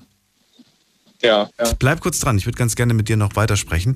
Und äh, ihr könnt gerne anrufen vom Handy vom Festnetz. Wir machen einen ganz kurzen Sprung in die nächste Stunde. Heute zum Thema Ich habe den Krieg erlebt. Ich würde ganz gerne von euch erfahren, was ihr erlebt habt. Bis gleich. Schlafen kannst du woanders. Deine Story. Deine Nacht. Die Night Lounge. Night, Night. Mit Daniel. Auf Big FM. Rheinland-Pfalz. Baden-Württemberg. Hessen. NRW. Und im Saarland. Die Nummer zu mir hier direkt ins Studio, heute kostenlos vom, vom Handy vom Festnetz, so wie immer, ist folgende. Die Night Lounge 0890901. Es geht heute um äh, ja, die aktuellen Geschehnisse in der Welt, aber ich möchte mit euch generell über das Thema Krieg sprechen und möchte ganz gerne heute mit Leuten sprechen, die auch Krieg erlebt haben, die geflohen sind vom Krieg oder die in den Krieg gezogen sind, die die Heimat verlassen mussten und die schildern können, was sie gesehen haben im Krieg und äh, da ist äh, ausnahmslos jeder Krieg hässlich, muss man einfach so sagen. Uli ist gerade bei mir in der Leitung und äh, ich wollte von ihm wissen, was kann man eigentlich machen? Und er sagt, ja, auch auf die Straße gehen ist ein wichtiger Schritt. Ähm, und das ist, das ist ein, ein Zeichen. Ich frage mich, Uli, was, was können wir mit so einer Demonstration erreichen? Glaubst du, äh, die Machthaber da oben lassen sich beeindrucken durch Menschen, die mit Plakaten auf die Straße gehen? Ja, Sie haben schon, Sie sehen schon, dass äh, äh, Sie es nicht so einfach machen können, dass die Menschen miteinander, äh, äh sagen wir, dass sie sich sammeln und dass sie nicht, äh, schau mal, wo, wo er die Krim eingenommen hat, da war alles irgendwie, aber so wie jetzt, damit hat er ja nicht gerechnet, dass praktisch fast die ganze Welt gegen ihn jetzt stellt. Ja, und, und ich glaube auch nicht daran, dass das äh, äh, nochmal so wird, wie es war. Weil jetzt haben, ist es wirklich sehr, sehr schwierig, äh, dieses Thema jetzt mit Russland. Ja, und, und äh, diese äh, Information, die auch heute im Radio oder im Fernsehen angegeben wurde, hier mit unserer mit, äh, mit den äh, mit unseren Waffen. Äh, äh, das war schon zu meiner Zeit da haben sie immer gesagt, ja, wir haben Lager und die Posts, da stehen Waffen, die sind Einsatzbereich niegelnagelneu. Wir waren ja schon in den 70ern, war doch alles gar nicht so auf dem aktuellen Stand gewesen. Und das sicherlich, wir wollten alle das nicht. Ich werde sicherlich auch der Letzte sein, der sagen würde, komm, wir müssen noch ein paar Panzer kaufen, wer weiß, was passiert. Wir wollten das ja nicht, dass sowas kommt. Aber jetzt stehen wir da, jetzt haben wir noch, keine, noch niemals 5000 Mann, die da jetzt an der Front sich hinstellen können und, und richtig bewaffnet sind. Mhm. Und, und, das ist natürlich eine Gefahr für uns auch, für unser Land. Und wenn das so weitergeht, dann wird irgendwann, guck mal, die, es sind zwei Menschen jetzt in Russland, die den Knopf drücken können. Das ist Putin selber und sein bester Freund, sein Jagdkumpane, mit dem er immer äh, auf die Jagd geht. Die beiden könnten theoretisch auf den Knopf drücken. Und es sind genug Raketen auf uns Deutsche ausgerichtet. Also wir sind vor einem ganz, ganz gefährlichen Zeitpunkt. So sehe ich das. Also Vertraust du unserer Regierung? Ja, Vertrauen. Wir müssen sie vertrauen, weil es ist wir können uns ja nicht gegen unsere eigene Regierung jetzt stellen. Also man hat da zu lange gewartet und, und, und die Sache mit den Helmen da, ich meine, das war eine Witznummer. Die werden sie uns noch, in, wenn wir noch da sind, in 50 Jahren noch äh, erzählen, dass wir da denen Helme geschickt haben statt Waffen. Jetzt haben wir Waffen geschickt oder sind dabei, Waffen geschickt. Aber äh, ja, die Deutschen sind halt, wir haben uns halt doch irgendwie versucht rauszureden, dass wir halt, oder, oder rauszuhalten, nicht rauszureden, rauszuhalten, weil wir wollen eigentlich gar nicht im Krieg. Ja, und, und solange. Ist das nicht eine, eine gute Einstellung eigentlich? Das ist eigentlich eine sehr gute Einstellung, ja. Also es will keiner in Krieg ziehen. Und, und äh, aber du siehst, wie schnell das geht. Und das ist ja, wenn du siehst, wer leiden muss, die Kinder, die Frauen, die müssen am meisten leiden. Jetzt wieder. Die Männer, die gehen raus und kämpfen, die, die möchten. Aber ich glaube nicht dran, dass die Menschen da dort alle kämpfen wollen. Aber da sind ja Frauen sogar. Ich frage mich tatsächlich, was, was mit den Männern passiert, die nicht möchten. Da habe ich noch gar nichts zu gehört bis jetzt. Ähm, falls ihr da Kontakte habt und wisst, äh, wie das gerade gehandhabt wird, würde gerne mal wissen, was passiert, wenn Leute wie äh, Ricardo, mit dem ich vorhin, glaube ich, gesprochen habe, oder Dominik, äh, die einfach sagen, nee, will eigentlich gar nicht. Ich mache da nicht mit, quasi. Was passiert dann mit denen? Na gut, ähm, Uli. Ja, das ist, ist nicht einfach. Ich danke dir ja. erstmal soweit für, dein, für, dein, ja, für deine Erfahrung. Ich würde dich äh, ganz gerne noch bitten, kurz dran zu bleiben, weil ich eine Frage habe. Und zwar, weißt du oder kennst du die Geschichte des Salomon? Salomon, ja, warte mal, sagt mir irgendwas. Aber die Geschichte der zwei Frauen, die sich um ein Kind streiten? Selber Salomon? Das äh. Urteil des Salomon ist es eigentlich. Ja, ich, ich, ich krieg's nicht zusammen. Ich musste in den letzten Tagen an diese, an dieses, an diese Geschichte denken. Ich erzähle sie euch in Kurzform. Äh, ich kriege nur noch so ein paar Details zusammen. Es geht um zwei Frauen, die vor den König treten. Und beide behaupten, die Mutter des kleinen Kindes zu sein, des Säuglings zu sein. Ja. Die eine sagt, das ist mein Kind. Nein, das ist mein Baby. Dann sagt die andere, nein, das ist mein Baby. Und der Streit geht die ganze Zeit so weiter und so weiter. Die schreien sich gegenseitig an. Das Ganze eskaliert. Und dann sagt irgendwann mal der König, gut, jeder nimmt einen Arm und dann zieht ihr halt. Und die, die am Ende, ja, die am, die am stärksten gezogen hat, der gehört das Kind. Was ist passiert? Die Mutter hat, die Mutter hat es äh, losgelassen. Die Mutter? Die, die, die, echte Mutter? Die Mutter, die, die, echte Mutter. Die echte Mutter hat das, kind, hat das Kind losgelassen, richtig. Warum? Warum hat sie losgelassen? Richtig, ja. Weil eine Mutter, die ihr Kind wirklich liebt, die würde niemals zulassen, dass dem Kind was passiert. Richtig, genau, ja. Ja. Stimmt. Ich danke dir für deinen Anruf und ja. äh, ich wünsche dir alles Gute. Bis bald. Auf jeden Fall. Bis, bis dann. Bald. Tschüss. Ganz, ganz tolle Geschichte. Ich habe die jetzt gerade runtergebrochen auf zwei, drei Sätze, aber liest sie euch gerne mal durch und ich finde die, äh, finde, da kann man auf jeden Fall was mitnehmen, auch für die heutige Zeit. Äh, manchmal, ich finde es auch manchmal faszinierend, dass solche Geschichten über Jahrhunderte gültig sind. Äh, wir gehen in die, nächste, in die nächste Leitung. Anrufen könnt ihr vom Handy vom Festnetz. Die Night Lounge 08901. So, wen haben wir in der nächsten Leitung? Da haben wir äh, Josua aus Freiburg. Josua, grüß dich. Guten Abend, Daniel. Hallo. Kanntest du die Geschichte, die ich gerade erzählt habe? Äh, nee. Kann Auch nicht. nicht. Echt nicht? Okay. Nee, kann ich nicht.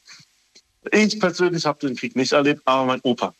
Beziehungsweise er hat den kompletten Zweiten Weltkrieg miterlebt und musste auch da drin kämpfen. Okay. Und du hast Geschichten von ihm, die du uns erzählen kannst? Ja. Auch eine ziemlich heftige Geschichte. Er hat 1945 den Dresdner Bombenangriff überlebt, was die Amis und die Briten äh, Dresden zerbombt hat. Der war da stationiert äh, damals. Der wollte eigentlich am 13. wollte der ähm, normalerweise wechseln oder wurde halt versetzt. Aber an dem Tag ist dann ja die Bomben gefallen und der hat es einfach nur ganz knapp überlebt. Die ersten Bomben hat er überlebt, dann im Bunker, in, in so einem Bunker drin. Und ein Kollege von ihm ist äh, währenddessen halt äh, verstorben bei dem ersten Bombenangriff. Und kurze Zeit später kamen ja auch schon die Brandbomben. Und dann ging die Hölle richtig los. Er hat mir alles erzählt, was da für schlimme Geräusche, für Schreie, für also war richtig markerschütternd für ihn damals. Also, selbst als ich das äh, gehör, nur gehört habe, hat es mich geschaudert. Das war, das war richtig gruselig. Wenn man überlegt, was da passiert war damals. Noch da? Ja, ich, ich höre dir zu, die Geschichte von deinem Opa.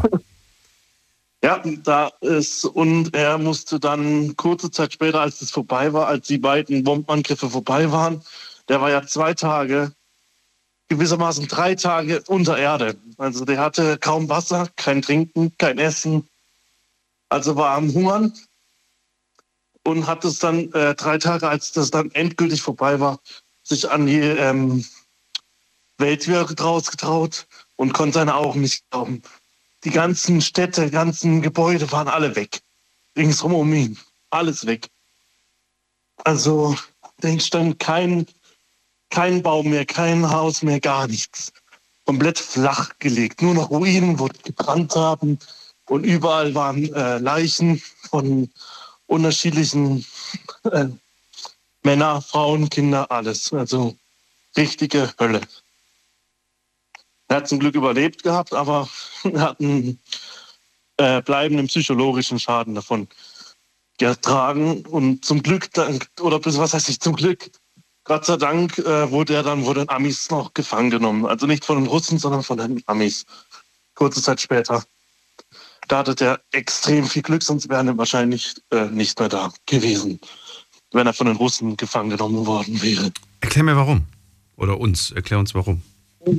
Ähm, mein Opa hat immer erzählt, dass die Russen dermaßen brutal waren, was die angeht mit den Gefangenen, besonders wenn es deutsche Männer wären oder halt Leute vom Militär, weil die wurden ja gar nicht als gefangen genommen, sondern entweder einfach erschossen oder so lange gefoltert, bis sie halt nicht mehr klar denken können und danach erschossen. Also übelste Taten, wo man sich gar nicht vorstellen kann, was man überhaupt damals oder beziehungsweise was die Menschen diesen Leuten angetan hat. Vom Verhungern bis zum alles, was halt auch gegenseitig getan wurde. Also die Deutschen waren da nicht unbeteiligt, hat er selbst gesagt. Was da beging, waren auch Kriegsverbrechen, aber das war halt auch heftig. Dessen hat er sich lieber zu den Amis ergeben als bei den Russen, weil die Amis haben ihn auch gefängelt, also ins Knast gesteckt, aber der hatte wenigstens äh, Überlebenschancen gehabt. In Russland nein. Der wäre erschossen worden oder in ein russisches Kriegsgefängnis und das ist halt äh, was anderes, komplett anderes. Absolut. Vor allem, es ist ja auch was anderes, es zu hören oder es selbst zu erleben, nicht wahr? Das, was ja. du gerade erzählst, das sind Sachen, die man sich nicht ausdenken kann, sondern die man ja, eigentlich nur, nur erleben kann. Und das ist äh, ganz, ganz furchtbar.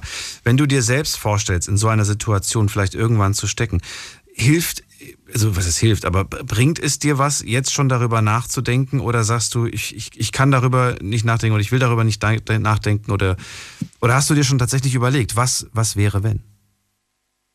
Ich habe mir schon teilweise überlegt und manchmal möchte ich einfach gar nicht drüber nachdenken, weil wenn alles, alles was schon mein Opa erzählt hatte, damals, der ist halt leider nicht mehr am Leben, aber es war grausam. Also da möchte ich eigentlich nicht dahinter stecken.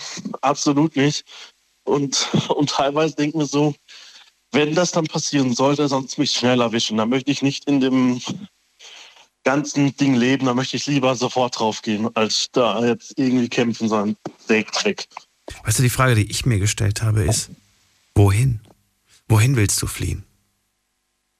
Du bist ja. gerade aktuell in, in einem der sichersten Länder auf, diesem, auf dieser Welt. Deutschland. Demokratisch, sicher. Wo, wohin, ne? Wo, wohin willst du? Das ist ähm, gar nicht so leicht. Unmöglich eigentlich. Unmöglich. Und wenn jetzt irgendwie jemand kommt mit, doch, dann gehe ich halt nach Kanada oder sonst wo, ja, dann guck erstmal, dass sie dich überhaupt, also A, dass du da hinkommst und B, dass sie dich dann reinlassen. Ähm, ja, das ist ja wo auch immer, welchen Ort man sich auch immer auf diesem Planeten jetzt raussucht, ähm, wie kommt man hin? Wie kommt man rein vor allem? Das ist gar nicht so einfach. Aber da wir, da wir alle in dieser Komfortzone sind, dass wir das, das nie wirklich fragen mussten, zumindest die jetzige Generation, ist das gar nicht so leicht zu beantworten. Und das macht einem irgendwo Angst, muss man sagen. Weil man sagt, wir, wir müssen gar nicht drüber nachdenken, weil das nicht passiert. Aber das ist die Frage, die ich mir stelle und die sich ja heute auch einige von euch stellen. Wie sicher sind wir eigentlich noch? Das frage ich mich ehrlich gesagt auch, weil wie manche schon Vorredner gesagt haben, weil wenn es der dritte Weltkrieg ausbrechen wird oder halt werden würde, man weiß ja nie, dann wird es wahrscheinlich ein Atomarkrieg, weil definitiv ist das halt dann die letzte Waffe, wo halt viele Menschen oder beziehungsweise viele Leute hinraffen würden, auch gegenseitig. Das spielt keine Rolle. Wenn die Russen oder die Amis Atombombenraketen starten, dann ist so vorbei. Dann ist, äh, dann bist du nirgendwo auf der Welt mehr sicher. Absolut nicht. Wenn du die äh, Atombombe überlebt hast, dann ist halt äh, äh, nukleare Niederschlag dein Ende. Spätestens dann. Oder die Strahlung an sich. Also Natürlich kann man damit drohen. Ich sehe aber irgendwo ähm, die Logik nicht. Das bringt weder, weder demjenigen, der angreift, noch, noch sonst wem irgendwas. Weil dieses, dieses Land kannst du ja gar nicht mehr besetzen. Es ist ja verseucht in dem Moment. Erstens aber das und zweitens, das zieht ja auch weiter. Das, das, das trifft ja auch andere Länder im Prinzip, ne? Ja, sag ich ja. Also es, also es, wird, also es wird dann einfach die komplette Global-Killer, kann man sagen. Die ja. Menschheit wird ausgerottet. Ich wollte gerade sagen. Ja das wäre dann Klobekleider. Man weiß ja nie, was für Leute. Egal, wo es irgendwelche Unglücke gab mit Atom und so weiter, es, man konnte es auf der ganzen Welt nachweisen in der Luft, ja. dass, es da, dass es da eine erhöhte Radioaktivität gab. Äh, Josua, ich danke dir erstmal für deinen Anruf und äh, wünsche dir alles Gute. Danke für die Geschichte von Opa und bis bald. Mach's gut. Bis dann. Tschüss. Ciao. So, weiter geht's in die nächste Leitung. Anrufen vom Handy vom Festnetz. Die Night Lounge 0890901. So, an dieser Stelle machen wir eigentlich immer einen kurzen Switch und schauen uns an, was äh, online so, so geschrieben wurde oder ja, welche Fragen ich euch gestellt habe. Diesmal habe ich euch keine Fragen gestellt. Diesmal gebe ich euch aber den Hinweis, dass wir auf unserem Instagram-Account Night Lounge äh, zwei Sachen eingerichtet haben. Einmal die Möglichkeit, dass ihr euch informieren könnt, wo und wie ihr aktuell helfen könnt in der jetzigen Situation. Wir haben so eine Liste mit allen Hilfsorganisationen zusammengetragen.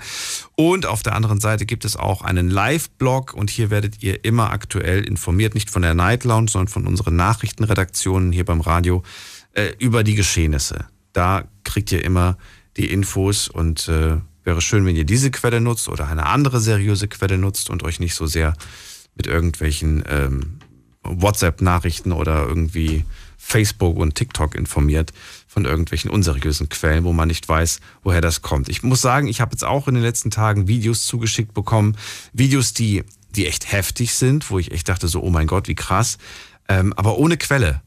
Und ohne Quellenangabe muss ich auch ganz ehrlich sagen, ich würde sowas niemals weiterleiten, weil das sieht zwar heftig aus und klar, damit kriegt man auf jeden Fall Aufmerksamkeit, aber wenn man nicht weiß, woher das kommt und ob das wirklich echt ist, würde ich sowas, würde ich von sowas abraten, sage ich euch ganz ehrlich. Wir gehen in die nächste Leitung und wen haben wir da? Da ist wer und zwar ist das wer mit der 99. Guten Abend, hallo. Guten Abend, hallo. Hallo, wer da woher? Hi, ich heiße Cem, ich komme aus Bornheim, das ist in Frankfurt am Main. Cem aus Bornheim? Genau, genau. Hi. Hi, grüß dich. Ähm, das Thema ist ja Krieg, ne? So wie ich recht verstanden habe. Leute, die Krieg erlebt haben, genau, mit denen möchte ich heute sprechen, weil die mir erzählen können, was Krieg eigentlich bedeutet. Und genau aus dem Grund freue ich genau. mich. Erzähl. Für mich ist das ein wichtiges Thema, weil ich damals aus mit meinen Eltern aus Anatolien, also kurdisch besetztes Gebiet eigentlich in der Türkei nach äh, Deutschland fliehen musste. Und ähm, ich habe mich dann später mit dem Thema intensiv beschäftigen müssen, ähm, ja, weil meine Familie ein bisschen in, in, in, in politischen Bereichen im Sinne involviert war, zwangsläufig. Und ähm, mir ist aufgefallen, dass äh, wenn Kriege geben, halt immer die äh, Kinder von den ähm, armen Familien beziehungsweise von den Otto-Normalbürgern in den Krieg ziehen, aber nie von den Präsidenten, von den Ministern. Und das ist in jedem Krieg so. Und äh, ich äh, wünsche mir, dass die Leute das ein bisschen stärker wahrnehmen. Ja? Und diese Kriege sind ja alles nur imperialistische Kriege. Also jetzt Putin mit seinen ganzen Oligarchen, äh, die Kinder von denen und deren Clique, die wird das kaum betreffen. Die, die haben überall ihre Gelder auf der ganzen Welt. Ja? Gut, dass du das gerade sagst. Ich habe mich aber gerade selbst kurz die Frage gestellt, naja, ist ja logisch. Hätte ich Geld, würde ich meine Kinder sofort aus, ausreisen lassen. Ja, ja. Und wahrscheinlich, ich meine, für die Leute, die, die dort leben, für die war das noch vor Donnerstag klar, dass es, dass es gefährlich ist. Die haben nicht bis Donnerstag ja. gewartet. Ähm, Das heißt, man bringt seine Schäfchen in Sicherheit. Das hättest, hättest du gemacht, hätte jeder vermutlich gemacht, oder? Jeder von uns gemacht und äh, das heißt, die Leute, die eigentlich da demonstrieren gehen, gehen zum Beispiel jetzt an der Hauptwache in Frankfurt, die ganzen Ukrainer, die sollten das auch mal auf ihren Pappschildern schreiben. Und was sehr bemerkenswert ist, als der Syrienkrieg äh, lo losgegangen ist, so viele Millionen Menschen mussten fliehen, Gott sei Dank, Deutschland mit unserer absolut humanen Politik, finde ich. Also Deutschland ist ein absolutes Vorzeigeland auf der Welt. Ähm, ich finde toll, wie, wie hier regiert wird und ich finde das System, in dem wir leben, wirklich super und ich bin froh, dass ich in Deutschland leben darf. Ähm, Deutschland hat ja 1,5 Millionen Syrier aufgenommen, aber wenn du dir die äh, Polen, die Tschechen, diese, diese äh, slawischen Länder ansiehst oder Ungarn ansiehst, die haben ja keine syrischen Flüchtlinge. Das, das Land wurde platt gemacht. Die haben sich vehement dagegen gestellt, diese ganzen äh, Flüchtlinge, Kinder und Frauen im Elend total fertig waren aufzunehmen. Aber jetzt, wo der Ukraine-Krieg losgeht, nehmen die diese Länder, klar, es sind Nachbarn, äh, so sowas von krass auf, äh, das, das finde ich wirklich bemerkenswert. Der Vergleich, die Einstellung dieser Menschen gegenüber diesen Menschen und im Vergleich, in Verhaltensweise gegenüber diesen syrischen Flüchtlingen. Ich meine, hat ja die Bilder gesehen, das Land war total kaputt gebombt. Es war ein viel heftiger Krieg, was jetzt dort ausbricht. Äh, hat man gar nicht, äh, hat, hat man sich vehement dagegen gestellt, ja. Mhm. Polen. Was vermutest du? Was steckt dahinter? Was ist, äh, was ist der Unterschied? kann ich dir sagen, das hat mit der Historie dieser Länder zu tun. Polen und, und Tschechien und Ungarn, die waren ja da, kommunistisch regiert. Die haben ja mit Multikulti haben die nichts zu tun. Und deshalb sind viele Leute, in Ungarn vor allem, äh, faschistoid eingestellt gegenüber diesen Ländern. Ich weiß nicht, ob es mit Religion zu tun hat oder sonst was. Aber was denkst du denn mit, was es zu tun äh, haben könnte? Ich habe mir, hab mir auch die Frage gestellt, aber ich werde jetzt noch nicht so voreilig zu Schlussfolgern, muss ich sagen, weil das, ist, das passiert jetzt gerade erst. Und man muss äh, auch mal die nächsten Wochen und so weiter beobachten, ob das, was, ich meine, ganz am Anfang, du erinnerst dich, 2015, es hieß Willkommenskultur und alle können kommen. Und dann ist das irgendwie nach ein paar Tagen und Wochen gekippt.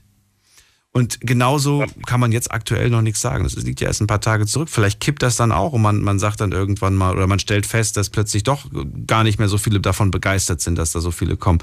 Daher wäre ich jetzt noch nicht zu voreilig, um da irgendwas zu sagen.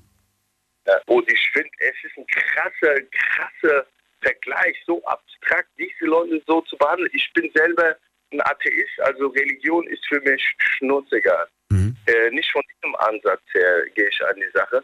Aber äh, diese Länder, in diesen drei Ländern, die müssten echt mal ähm, an ihrer Geschichte arbeiten, als sie noch im Kommunismus gelebt haben. Äh, und jetzt sind die ja seit keine Ahnung wie vielen Jahren äh, EU-Mitglied. Und in diesen Ländern müsste echt mal was passieren. Gut, die haben den Kommunismus gehabt, die haben mit Multikulti nichts zu tun gehabt. Während wir in Europa natürlich maßgebend Deutschland Multikulti gefeiert haben. Natürlich auch aufgrund, aufgrund der amerikanischen, ich möchte mal nicht mal sagen, weil das, dann wäre ich ja schon Verschwörungstheoretiker und ich bin gegen diese Menschen. Äh, der Marshallplan und die ganze amerikanische Kultur und das hat uns so viel Reichtum, auch mentalen, geistigen, kulturellen Reichtum gebracht. Und ich bin sehr glücklich, dass wir hier in diesem Land mit so vielen unterschiedlichen Leben, Menschen, unterschiedlichen Kulturen in Harmonie leben. Und in diesen Ländern müsste das auch geschehen. Und das braucht seine Zeit, meiner Meinung nach vielleicht noch eine Generation, damit Länder, äh, Menschen, Präsidenten in Ungarn wie Orban oder, dieser andere äh, Faschistoid äh, in Polen mit seiner Clique da, ja. Erst wenn das überwunden ist, dann haben wir, glaube ich, in Europa, hm, naja, mehr, wie kann man das sagen, mehr Verständnis für die globalen Bewegungen und die Menschen würden dann mehr offener sein und sich ähm, den Menschen gegenüber, egal von welcher Religion, egal von welcher Kultur sie kommen, dann öffnen. Und für mich ist es ein maßgebliches Problem. Orban könnte heute, wenn er vielleicht Nuklearwaffen hätte, das genauso Spiel wie Putin spielen wollen. Ja, das ist ja, das ist ja eigentlich so, und der ist ja auch so ein Despot. Aber äh, meiner Meinung nach, wenn ich wäre, würde ich die, die ganzen EU-Mitglieder, Gelder, würde ich dem dann streichen, damit er seine Familie und seine Clique da nicht reich macht. Und Putin macht das ja auch so seinen ganzen Oligarchen, spielt den eigenen Leuten was vor und sagt es zu einem Brudervolk, wieso greift er dann sein Brudervolk an? Es geht maßgeblich immer um Geld, nicht um, um, um, die Bürger. Wenn Kriege ausbrechen, gehen immer Kinder von armen Menschen oder Normalbürgern in den Krieg. Und äh, jeder Mensch sollte sich bewusst sein, seine Kinder nicht in den Krieg zu ziehen. Zum Beispiel heute im Bundestag, was ich gehört habe, auf einmal 100 Milliarden. Klar, wir müssen uns verteidigen, wir müssen die Bundeswehr wieder aufbauen. Ähm, ich finde das auch gut so. Und ich finde wirklich äh, ein Armutszeug, dass Bundeskanzler wie deutscher Kanzler wie Schröder von Putin so einen Kniefall macht und, und, und äh, damit Deutschland auch, Europa auch, ähm, natürlich hat er das nicht beabsichtigt, aber in so eine Gefahr gebracht hat. Ne? Und die Politik hätte da wirklich viel früher reagieren sollen. Das ist meine Meinung. Cem, vielen Dank für deine Meinung. Ich äh, ja, wünsche dir einen schönen Abend. Alles Gute. Ich, ich weiß, ich habe dich zu Wort irgendwie kommen lassen. Nein, Quatsch, du kannst deine Meinung natürlich äh, komplett sagen. Ich habe jetzt äh, die Geschichten äh, ein bisschen mehr erwartet, aber gut. Meinung kann man natürlich auch loswerden. Ich danke dir.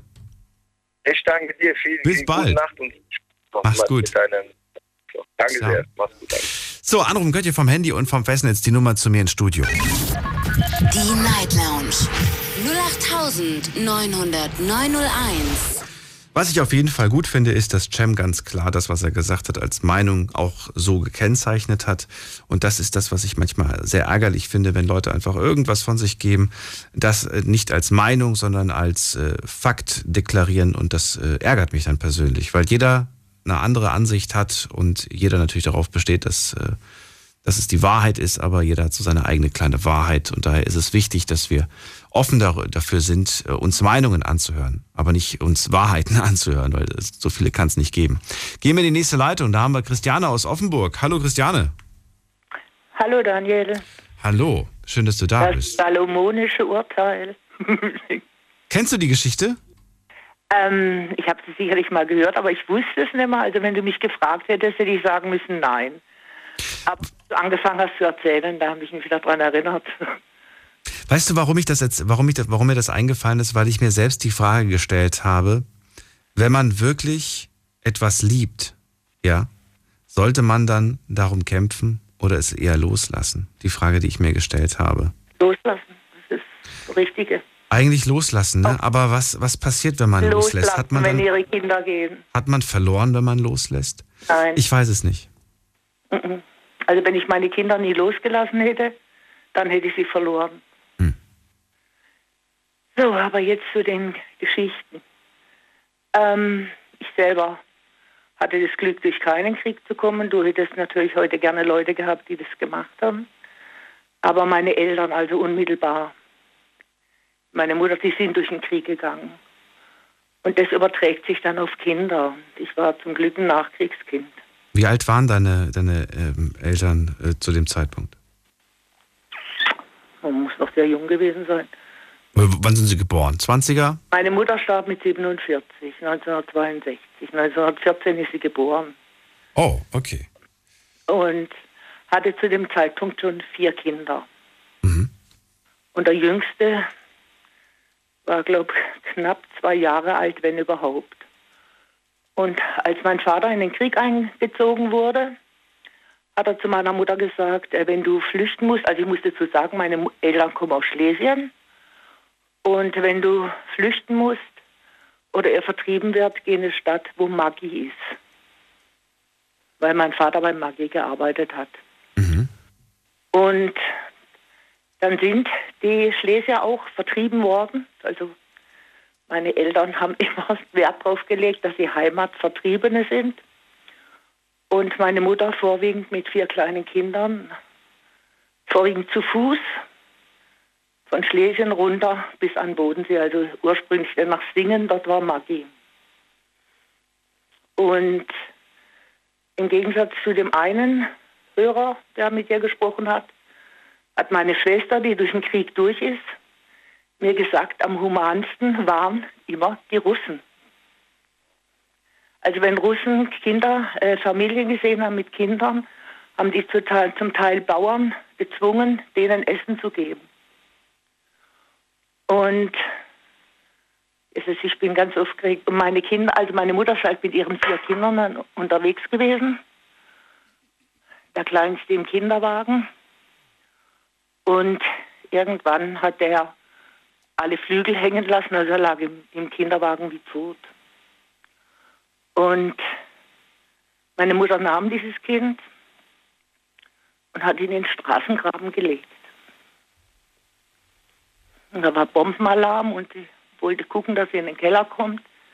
Aber meine Schwester ist stehen geblieben und hat geschrien wie am Spieß. Wir wollen ihn wenigstens beerdigen, wir wollen ihn beerdigen. Und meine Mutter kam keinen Schritt weiter.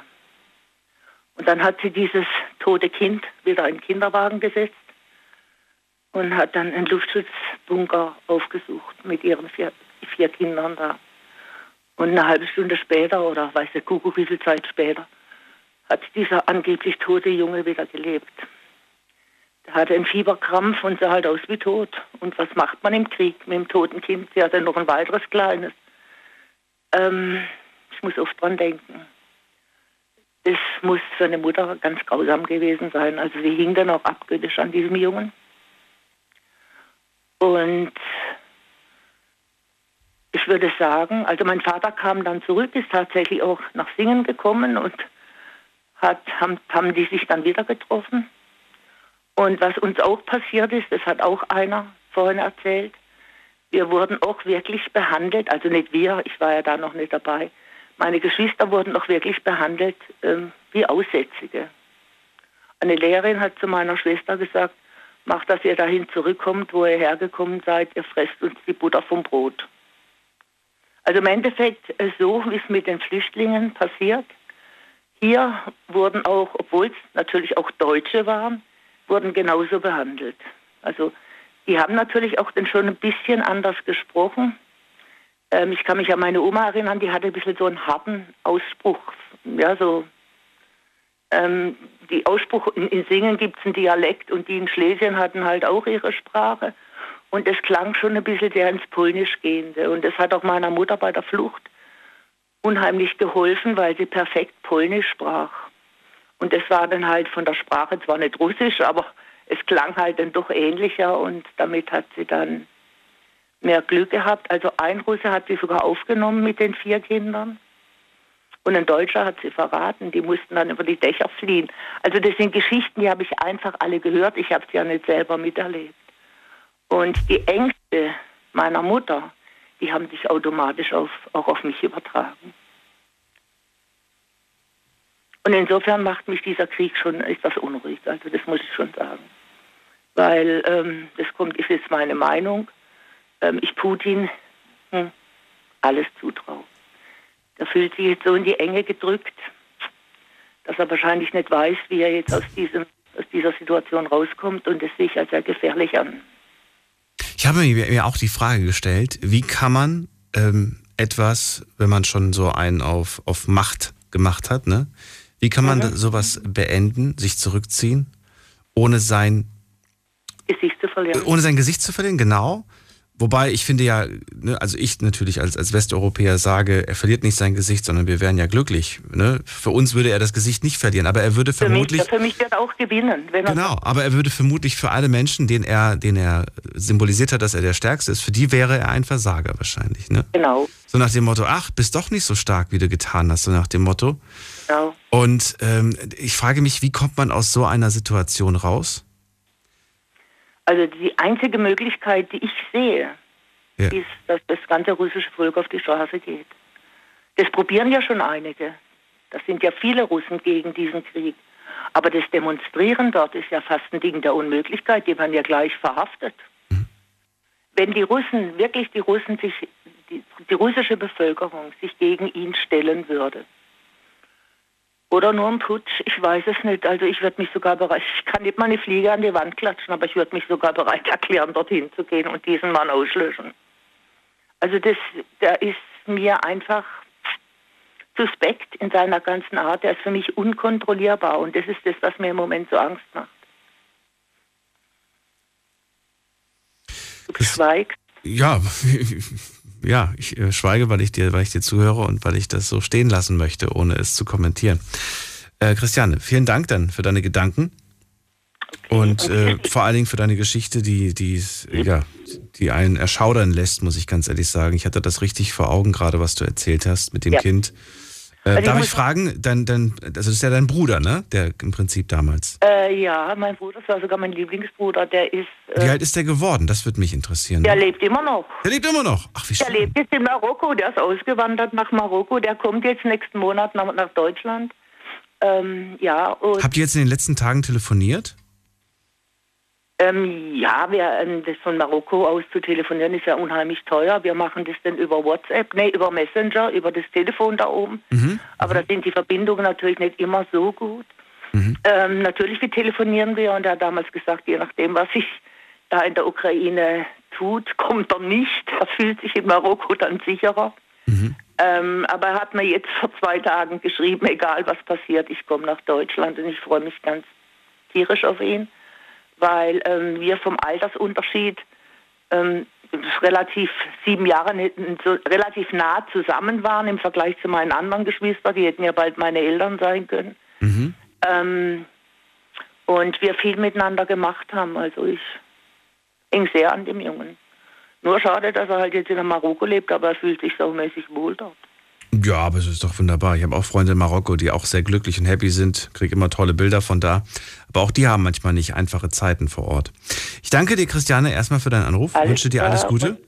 Ich dir Und auch. bis bald. Und schönen Abend noch und bis dann mal. Ja, okay, Tschüss. alles klar. Tschüss. Was für eine Geschichte von Christiane und das, was ihre Mutter damals erlebt hat im Zweiten Weltkrieg. Anrufen vom Handy vom Festnetz. Wir haben noch, oh, wir haben nicht mehr so viel Zeit. Wir haben noch ein bisschen mehr als 20 Minuten. Heute zum Thema, ich habe den Krieg erlebt, möchte mit Menschen sprechen, die äh, tatsächlich echten Krieg erlebt haben, die berichten können. Wenn ihr sagt, ich habe selbst nichts erlebt, aber ich habe äh, Großeltern, die mir Geschichten erzählt haben und diese Geschichte möchte ich dir gerne mitteilen, dann auch natürlich gerne so. Ansonsten äh, würde ich gerne wissen, ja, wenn ihr selbst erlebt habt, warum seid ihr geflohen? Äh, musstet ihr fliehen? Warum seid ihr vielleicht aber auch nicht geflohen, obwohl es Krieg im eigenen Land gab? Auch das möchte ich hören. Das ist die Nummer zu mir ins Studio. Die Night Lounge 0890901. Die Nummer zu mir hier ins Studio. Und jetzt geht's weiter mit äh, jemand mit der 77. Guten Abend. Wer hat die 77? Sieben? Guten Abend. Hallo. Hallo. Hallo, da hat jemand das Radio noch an. Ich höre eine Rückkopplung. Also dann mache ich das Radio mal aus. Gut so. Ja, hallo, wer ist da und woher? Ähm, also ich rufe aus dem Nordpfälzer Bergland an und mein Name, meinen Namen möchte ich nicht nennen. Nennen Sie mich Hanna. Okay, Hanna, gar kein Problem. Ich bin Daniel. Hallo. Hallo, hallo. Also, ich bin gebürtig in Ostpreußen. Das ist weit weg. Und wir sind auch auf die Flucht gegangen. Ähm, bereits im Oktober 44 sind wir ein paar Kreise weiter westwärts verlegt worden. Aber im Januar 45 hat es ja Eis und Schnee gegeben und da, da war in Ostpreußen ein Durcheinander. Auf der einen Straßenseite fuhren die Militärfahrzeuge und auf der anderen Seite fuhren die, ähm, ja, die Wagen von den ähm, Bewohnern von den Ostpreußen. Die hatten da ihre äh, Sachen zusammengepackt und so weiter. Ja, und wir wollten dann mit meinem Großvater auch zu unseren Verwandten ein Dorf weiterfahren. Wir waren ja nicht mehr zu Hause, wie ich Ihnen das schon gesagt habe. Und äh, da konnten wir aber nicht auf die Straße kommen mit dem Wagen. Und da hat meine Mutter gesagt, ah, dann nehme ich die Kinder an die Hand und dann laufe ich. Und dann sind wir gegangen und sind da außerhalb des Dorfes sind wir Soldaten begegnet. Und die haben gefragt, na, wohin wollt ihr denn gehen? Also wir, haben wir gesagt zu unseren Verwandten, die haben noch Fahrzeug, dann können, nehmen die uns mit. Und dann haben die So- Soldaten gesagt, nein, da ist ja schon der Russe. Äh, Und die kleinen Kinder soll der Russe nicht haben. Wir, wir, wir wissen, da kommt noch ein, ein Auto, das, da wollen wir schauen, ob wir sie dort reinbringen können. Gut, dann haben wir gewartet, dann kam ein Auto, das hatte ein anderes, wahrscheinlich um Benzin zu sparen, hatte noch ein anderes Auto so im, äh, abgeschleppt, so in der Art. Und äh, da war noch ein Platz, da war auch noch eine Dame drin, die hatte so ein, äh, noch viel Gepäck. Aber meine Mutter und, und meine Schwester, wir hatten ja kein Gepäck. Unser Gepäck sollte ja mit unserem Fahrzeug nachkommen. Und ich saß vorne bei einem Soldaten auf dem Schoß. Mhm.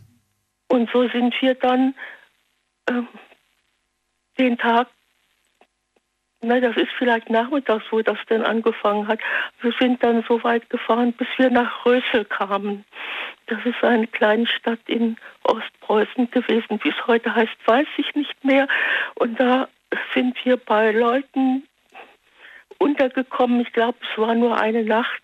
Und dann hat es geheißen, ja, am anderen Tag fahren Autos, also Militärautos, die bringen die Flüchtlinge fort da sollte ja der Russe kommen. Und wir haben dann den ganzen Tag auf diese Militärautos gewartet und abends, also abends ist, ist ja dann im, im Januar ist ja noch früh, schon früh dunkel geworden. Dann kamen die Autos und wir sind dort aufgeladen worden und dann sind wir während durch die Nacht nach, mm, ich glaube, Landsberg hat der Ort geheißen, ein kleines Städtchen. Da sind wir auch irgendwo bei Leuten untergekommen. Man hat sich ja gegenseitig geholfen. Die, die Leute waren, die einen waren auf der Flucht und die anderen packten auch ihre Sachen zusammen.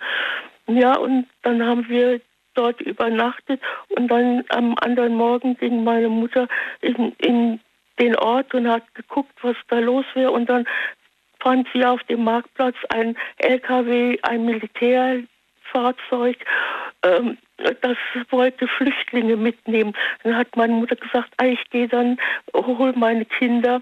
Und als wir dann so weit waren, dann haben die gesagt, ja, das Auto ist schon voll. Da hat meine Mutter gesagt, ich, ich war aber eigentlich die Erste.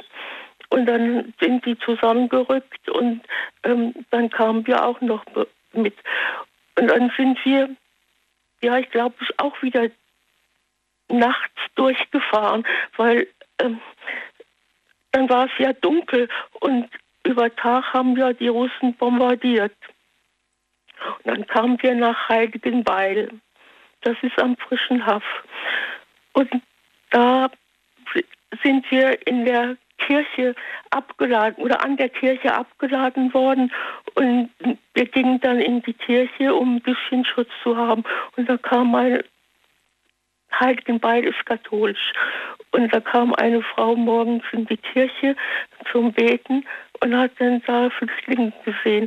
Dann hat sie zu meiner Mutter gesagt, ach, ähm, ja, ähm, meine Flüchtlinge, die, die ziehen heute wieder weiter. Äh, kommen Sie mit. Und die Leute waren noch nicht aus den Betten raus. Da wurden dann meine Schwester und ich in die, in die warmen Betten gelegt. Die einen, die fuhren dann fort und, und wir blieben dort noch ein paar Tage und dann mussten wir uns auch auf den Weg machen ans frische Haff. Man, man kam da nicht mehr weiter. Ähm, man, man musste übers Eis gehen. Die, die Russen waren ja, ähm, die hatten ja Ostpreußen eingezingelt. Da gab es gar keine andere Möglichkeit mehr, um da rauszukommen. Mhm. Nun gut, dann, dann waren wir, dann sind wir am, auf, am Haft gewesen und da war auch wieder Militärpolizei, die da für ein bisschen Ordnung gesorgt hat. Und Sie haben dann geguckt, dass sie die kleinen Kinder irgendwie auf irgendwelche Wagen gelegt, äh, gegeben haben, dass die nicht laufen müssten. Und wir wurden dann auch auf einen Wagen gesetzt, der von einem Gut stammte. Die Güter waren ja groß und hatten einen großen Fuhrpark, sind dann vielleicht 10, 20, weiß ich wie viel Wagen auf die Reise gegangen. Da können Sie mal was lesen von Marion Gräfin Dönhoff. Äh, die erzählt auch manches darüber. Ja, aber deine Geschichte, die ist natürlich, das kannst nur du mir erzählen, was du ja, da damals erlebt länger, hast. Ja, ja. Hm. Und ähm, dann, dann sind wir meine Mutter, die ist da neben dem Wagen gelaufen, um Kontakt mit uns zu haben. Und wir sollten eigentlich gar nicht auf den Wagen gehen. Da waren deutsche Männer, waren ja keine da, aber das waren doch die Fremdarbeiter, die auf den Gütern gearbeitet haben und dann äh, ja auch die, die Wagen lenken mussten. Und, und die hatten ja dann Befehl, niemanden ähm, aufzunehmen. Aber die Militärpolizei hat gesagt, die Kinder kommen drauf. Und dann saßen wir dort. Und dann sind wir übers Eis gefahren. Und ich kann mich noch sehr gut erinnern, dass da ähm, na, eingebrochene Pferde waren. Da guckte noch so, so ein Wagen raus oder guckten noch Pferde raus. Und streckenweise war das Eis auch brüchig und die Wagen konnten oder durften auch nicht so hintereinander fahren, sondern da musste immer ein bestimmter Abstand sein, damit das Eis nicht so sehr belastet war. Das ist sehr detailliert, Hanna. Das habe ich ja gar nicht erwartet, dass du das alles noch so perfekt in Erinnerung hast. Wie kommt's? Wie, wie kann das sein, dass du das alles noch so wirklich, du hast das ja fast im Minutentakt gerade wiedergegeben, was da passiert ist? Nun, ich kann mich ja noch daran erinnern. Ich war gerade sechs Jahre alt. Ja, ich meine, gut, aber das sind wahrscheinlich ganz andere Dinge, die du erlebt hast. Du, also ich kann mich an die, ich kann mich an wenig Sachen mit sechs Jahren erinnern, aber das, was du erlebt hast, ich glaube, das war auch so prägend, ne? Und das hat sich wahrscheinlich eingebrannt in, den, in die Erinnerung. Gehe ich stark von aus. Ja, manchmal ist auch noch wieder erzählt worden und dann ist die Erinnerung aufgefrischt worden. Aber ich kann mich an die Pferde, die da aus dem Eis rausgeschaut haben, kann ich mich noch sehr gut erinnern. Anna, darf ich fragen, wie alt du jetzt bist aktuell? Naja, da muss man rechnen. 8, 3. Bitte was? 83. 83 bist du jetzt. Ja. Ähm, ich würde gerne von dir einfach nur gerne wissen, ähm, wie du das, wie du das heute siehst, was da in der Welt passiert. Was, was macht das, das mit haben wir dir? ja jetzt schon, also mit den Flüchtlingen. Es tut mir leid, ich bin selber Flüchtling und wie schon genannt wurde, sind die deutschen Flüchtlinge hier damals in Deutschland nicht mit offenen Armen aufgenommen worden. Ja, nochmal die Frage, was, was, wie siehst du die jetzige Situation? Den Und- Krieg in der Ukraine. Ja, auch ein junger Mann da, der, den haben, hast du ja gefragt, wie wär's denn, wenn nochmal Krieg wäre, hat er gemeint, ich gehe da nicht hin. Genau, ja, das hat er gesagt. Und, und die Bevölkerung, die wir jetzt hier in Deutschland haben, äh, die einen sind ja auch, die Deutschen sind ja zum Teil Kriegsverweigerer. Und dann glauben Sie denn, die, die fremden Leute, die wir hier haben, die würden sich für dieses Deutschland irgendwo einsetzen? Ich glaube das nicht. Die, die haben sich ja nicht um ihr eigenes Land gekümmert, sind einfach davon gelaufen. Und hier in Deutschland, denke ich, wäre es dasselbe. Also sehr stark pauschalisiert, Hanna. Ja, ja, ja. Ähm, ich meine, auf den Einzelfall kann man ja nicht eingehen. Also, jetzt sind wir hier über frische Haft und haben die Nährung erreicht. Und auf der Nährung, das ist, wenn wir auf der Landkarte schauen, Heiligenbeil, das ist ziemlich östlich. Also wenn Sie von dort über das Haff gehen, das ist ziemlich östlich von, von der Nährung und dann die ganze Nährung entlang bis Danzig, das ist ein ganz schönes Stück. Na gut. Zum Teil sind wir dort gelaufen, zum Teil sind wir auch von den Soldaten irgendwo hingesetzt worden oder wir sind auch mal streckenweise mit so einem ähm, ja, mit so einem Pferdewagen gefahren und die Leute, die hatten auch nichts mehr auf dem Wagen. Die hatten vielleicht noch ein Federbett und hatten aber noch ein bisschen Heu für die Pferde. Das ist hier übersetzt Benzin oder Diesel. Hanna, ich danke dir erstmal für die Eindrücke von früher und auch für deine Meinung zur aktuellen Situation. Ähm, vielleicht hören wir uns irgendwann wieder und dann kannst du mir noch weitere Details aus dieser Zeit verraten. Die Zeit läuft mir davon, deswegen ziehe ich jetzt weiter Und dann waren wir in Dänemark dreieinhalb Jahre interniert. und wünsche dir einen schönen Abend, Hanna. Ja, danke. 35.000 Personen waren wir da im Lager eingesperrt. Ich glaube, sie äh, möchte trotzdem weiterreden. Hanna, äh, sei mir nicht böse. Ich muss weiter. Ich hatte den Eindruck, dass du mir nicht mehr ganz, äh, dass das nicht mehr ein, ein Gespräch ist, das von beiden Seiten geführt wird. Äh, wir gehen in die nächste Leitung und da habe ich den Andi aus Mainz. Hallo Andi, grüß dich. Hi Daniel, alles Hallo. gut bei dir? Ja, ich bin gerade ein bisschen irritiert, aber den Eindruck hatte ich ja schon öfters mal, dass äh, das Gespräch nicht von beiden Seiten geführt wird. Ähm, Andi, Okay. verrate mir, wie sieht das Ja. denn äh, gerade bei dir aus? Was hast du für Erfahrungen mit dem Krieg schon gesammelt? Gibt es da überhaupt irgendwas oder rufst du einfach nur so an? Nein, ich war ja, ich war ja äh, Zeitsoldat bei der Bundeswehr gewesen. Mhm. Und äh, ich selber war nicht in Afghanistan gewesen, aber ich habe viele Kameraden gehabt, die in Afghanistan stationiert waren, die auch zurückkamen mit einer äh, Wesensveränderung. Ähm, persönlich oft unter Kameraden hat man nicht darüber gesprochen, dass, äh, da ist man ausgewichen. Aber es gab etliche Kameraden, die natürlich verstärkt zur Alkoholflasche gegriffen haben, wenn ich das hier so sagen darf. Ähm, ich habe einen Oberfeldwebel gesehen, der sich zurückgezogen hat, der geweint hatte.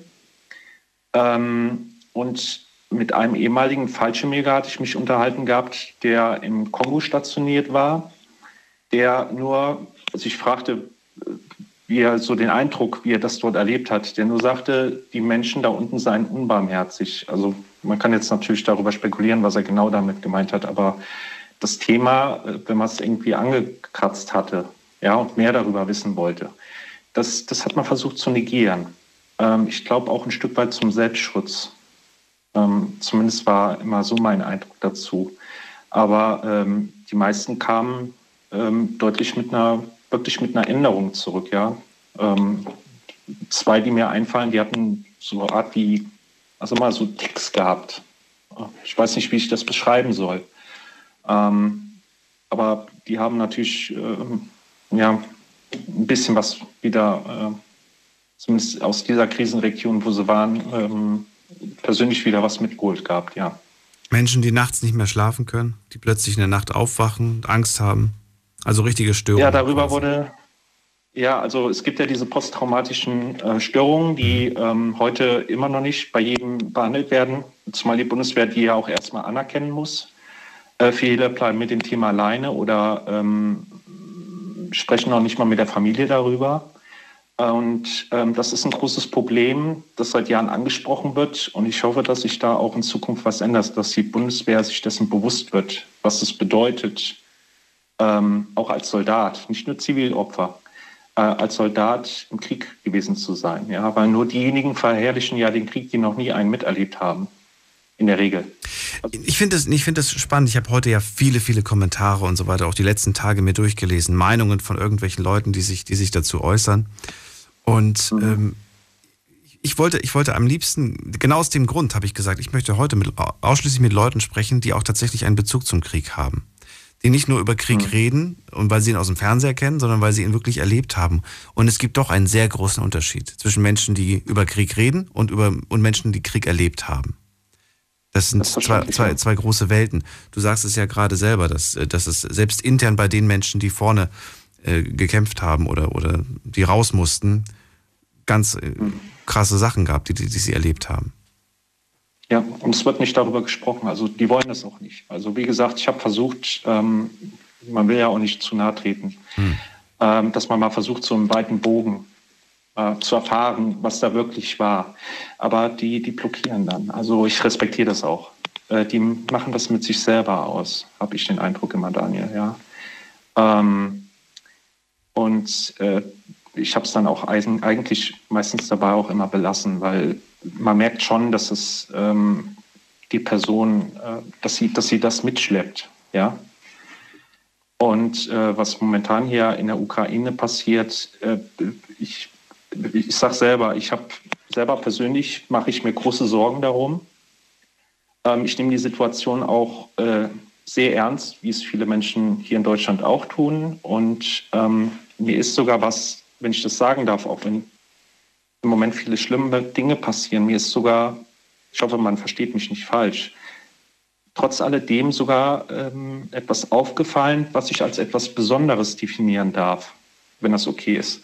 Ich habe den Eindruck, dass in den letzten Tagen ähm, unsere Gesellschaft wieder stärker miteinander ähm, zusammengerückt ist. Ja? Also nicht nur in Europa, sondern auch hier in Deutschland. Ja? dass man, dass man wieder so ein Kollektiv dafür empfindet, dass man das wertschätzt, was es bedeutet, in einer Demokratie zu leben und im Frieden. Redest du von unserer Gesellschaft oder redest du von den Nationen, die plötzlich sagen, ach komm, es gibt gerade Wichtigeres? Ähm, allgemein, also ich meine, dass unsere Gesellschaft, also ich glaube, es waren heute per Nachrichten über 500.000 Menschen am äh, Brandenburger Tor in Berlin. Mhm. Ähm, das fand ich schon sehr ähm, beachtenswert. Und ich finde es auch ganz, ganz toll, dass die Menschen, die jetzt flüchten aus der Ukraine, vor allen Dingen Frauen und Kinder, dass sie mit offenen Herzen aufgenommen werden. Nicht nur in Polen, sondern dass die Bahn auch gesagt hat, wir fahren die Leute auch nach Deutschland selbstverständlich. Ja? Und ich finde das ein ganz, ganz starkes und ein tolles Signal, dass wir als Gesellschaft diese, diese, diese, wirklich diese, wirklich dieses Herz haben und sagen, wir wollen diesen Menschen wirklich helfen. Das, das finde ich ganz, ganz groß. Aber weißt du, bevor ich wieder Angst habe? Ich habe Angst davor, ja. dass es wieder hässliche Bilder geben wird in Deutschland die dann wieder aufgezogen werden in die falsche Richtung, wo es dann wieder heißt, das war ein ja. Fehler oder was auch immer. Ne? Ich stelle einfach nur jetzt, stell dir vor, weiß ich nicht, eine Gruppe junger Leute aus der Ukraine kommt äh, hier an und dann gibt es hier, es gibt hier auch äh, Russen, die hier schon ne, seit Ewigkeiten wohnen, die sich hier heimisch fühlen, die dann aber, was weiß ich was, eine Schlägerei anfangen und sonst was. Und ich weiß nicht, ob das sein muss. Nein. Aber es Nein. wird kommen. Ich habe selber. Glaub, glaub mir, das sehe ich, ich sehe das schon irgendwo dann müssen wir als Gesellschaft äh, gegen diese Menschen vorgehen. Ich finde, dass jeder Mensch auf der Welt, mhm. egal wo er kommt, welche Religion er fabriziert, welche, welches Geschlecht er angehört, dass jeder Mensch, wie es Friedrich der Große sagte, nach seiner Versorgung selig werden soll. Ja? Also die Freiheit besitzt, selbst über sein Leben zu entscheiden, welchen Beruf ich nachgehe, welche Schulbildung, welche Religion ich ausübe, ganz gleich welchem Geschlecht, ob ich Geld habe oder nicht. Das müssen wir uns als Gesellschaft, das wir müssen das mit in die Zukunft nehmen, dass wir das respektieren und diesen, diesen Rassismus endlich zur Seite legen und sagen, wir können dankbar dafür sein, dass wir in Frieden leben dürfen. Meine andere dass Frage. Dass das in den Vordergrund gerückt Ja, ja finde ich absolut gut. Mhm. Ich würde ganz gerne, weil die Sendung gleich vorbei ist, von dir noch abschließend gerne wissen, weil du ja äh, dich damit ein Stück weit auseinandergesetzt hast und auch auskennst. Was hältst du von der aktuellen Thematik mit der Bundeswehr und das äh, vielleicht auch die Wehrpflicht wieder einzusetzen oder zumindest irgendwas in der Richtung zu machen? Findest du das richtig, wichtig? Wie siehst du das? Normalerweise, ähm, ich gelte ja offiziell als Reservist. Mhm. Ja. Ähm, auf der einen Seite finde ich es gut, weil ich sage, dass Freiheit, die muss erkämpft werden, Daniel. Ähm, wir gehen ja nicht hin und greifen andere Länder an, sondern wir verteidigen uns ja nur. Das ist immer noch ein großer Unterschied. Und ähm, ich bin normalerweise ein Gegner gegen die Wehrpflicht, weil ich sage, wenn. Ganz kurz, es, es gibt sie übrigens immer noch. Ne? Es gibt eine Wehrpflicht, nur sie ist ausgesetzt. Für viele, die immer sagen, die ist oh, es gibt ja nicht mehr. Ja. Doch, es gibt es noch. Es ist nur ausgesetzt. Ja, ja, wenn jemand auf Pause gedrückt genau. hat, kann jederzeit wieder genau. auf, auf Play gedrückt werden. Die Frage ist nur, Leider sollte ist, das passieren oder sollte es nicht passieren? Du sagst nein. Du bist generell dagegen, ähm, so eine allgemeine normalerweise. Pflicht. Normalerweise ja, aber in der jetzigen Situation ja. Aber in der jetzigen Situation auf Play zu drücken, das dauert ja auch eine Weile, bis die Leute dann alle, ja. Ganz genau. Vorbereitet genau, das dauert. Wir müssen die Leute auch wieder dafür sensibilisieren, dass es, dass Freiheit und Demokratie nichts Kostenloses auf dieser Erde gibt. Es gibt immer, eine, immer ein Land, das versucht, in dem Fall leider Russland, aber auch andere Länder, Nordkorea provoziert ja auch ständig, die trotzdem nichts unterlassen, um irgendwie Einfluss auf andere Länder irgendwie zu nehmen, die, äh, die in politische, diktatorische Richtung wieder geht, die irgendwie zu lenken. Und ähm, äh, weil eben äh, jemand gesagt hat, äh, ob er zur Waffe greifen würde, sein Land zu verteidigen oder nicht, glaube ich, ne? wo jemand gesagt hat, nee, das würde ich nicht machen, sondern nur für meine Familie. Die Überlebenschancen eines Soldaten sind größer wie die eines Zivilisten. Also die meisten Todesopfer und Verletzte sind meistens Zivilisten in einem Krieg. Ich als Soldat ähm, kann mich wehren mit dem Gewehr. Ich kann mich verteidigen. Daniel, verstehst du? Mhm. Ein Zivilist kann das leider nicht. Und da kommen auch leider die meisten Opfer. Es wird leider immer wieder an Zivilisten. Wir beide sind Soldaten. Du schießt auf mich. Ich kann zurückschießen. Da ist immer noch eine Hemmschwelle da, weil du dir sagst, er ist bewaffnet, der kann mich tödlich treffen. Zivilist kann das in der Regel nicht. Du, ich habe heute Menschen im Fernsehen gesehen, du wahrscheinlich auch, die, die sich wirklich nur ja. mit ihren Händen einem Panzer gegenübergestellt haben. Ja, fand ich beeindruckend. Und du, ähm, du man, man kämpft mit seinen, mit seinen Gefühlen in dem Moment, weil man einfach ähm, ja. das Gefühl hat, man ist machtlos. Das ist unglaublich. Ja. Es gibt so, ein schönes, so einen schönen Spruch, den ich äh, vor kurzem gehört habe. Man soll nicht gegen den Krieg demonstrieren, sondern für den Frieden. Nicht gegen genau. etwas demonstrieren, sondern für etwas demonstrieren. Und ähm, genau. damit würde ich ganz gerne die Sendung beenden und sage vielen Dank, Andi, dass du dir die Zeit genommen hast. Gerne, gerne. Und ich möchte einen großen Respekt und drücke der Ukraine und allen Menschen, die Verwandte dort haben, ganz, ganz fest die Daumen und wir stehen das durch. Das kriegen wir hin. Danke dir. Bis bald. Ja, dir auch, Daniel. Danke. Ciao.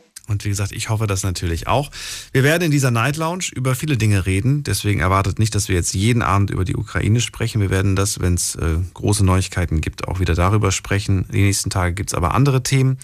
Und wenn ihr aber zum Thema Ukraine mehr Infos haben wollt, extra für euch jetzt eingerichtet auf der Night Lounge Instagram-Seite, ähm, ja, einen Live-Blog, wo ihr immer informiert werdet von unserer Nachrichtenredaktion und auch eine Seite, wo ihr spenden könnt und helfen könnt. Wir hören uns ab 12 Uhr wieder. Bis dahin, bleibt gesund und munter. Tschüss.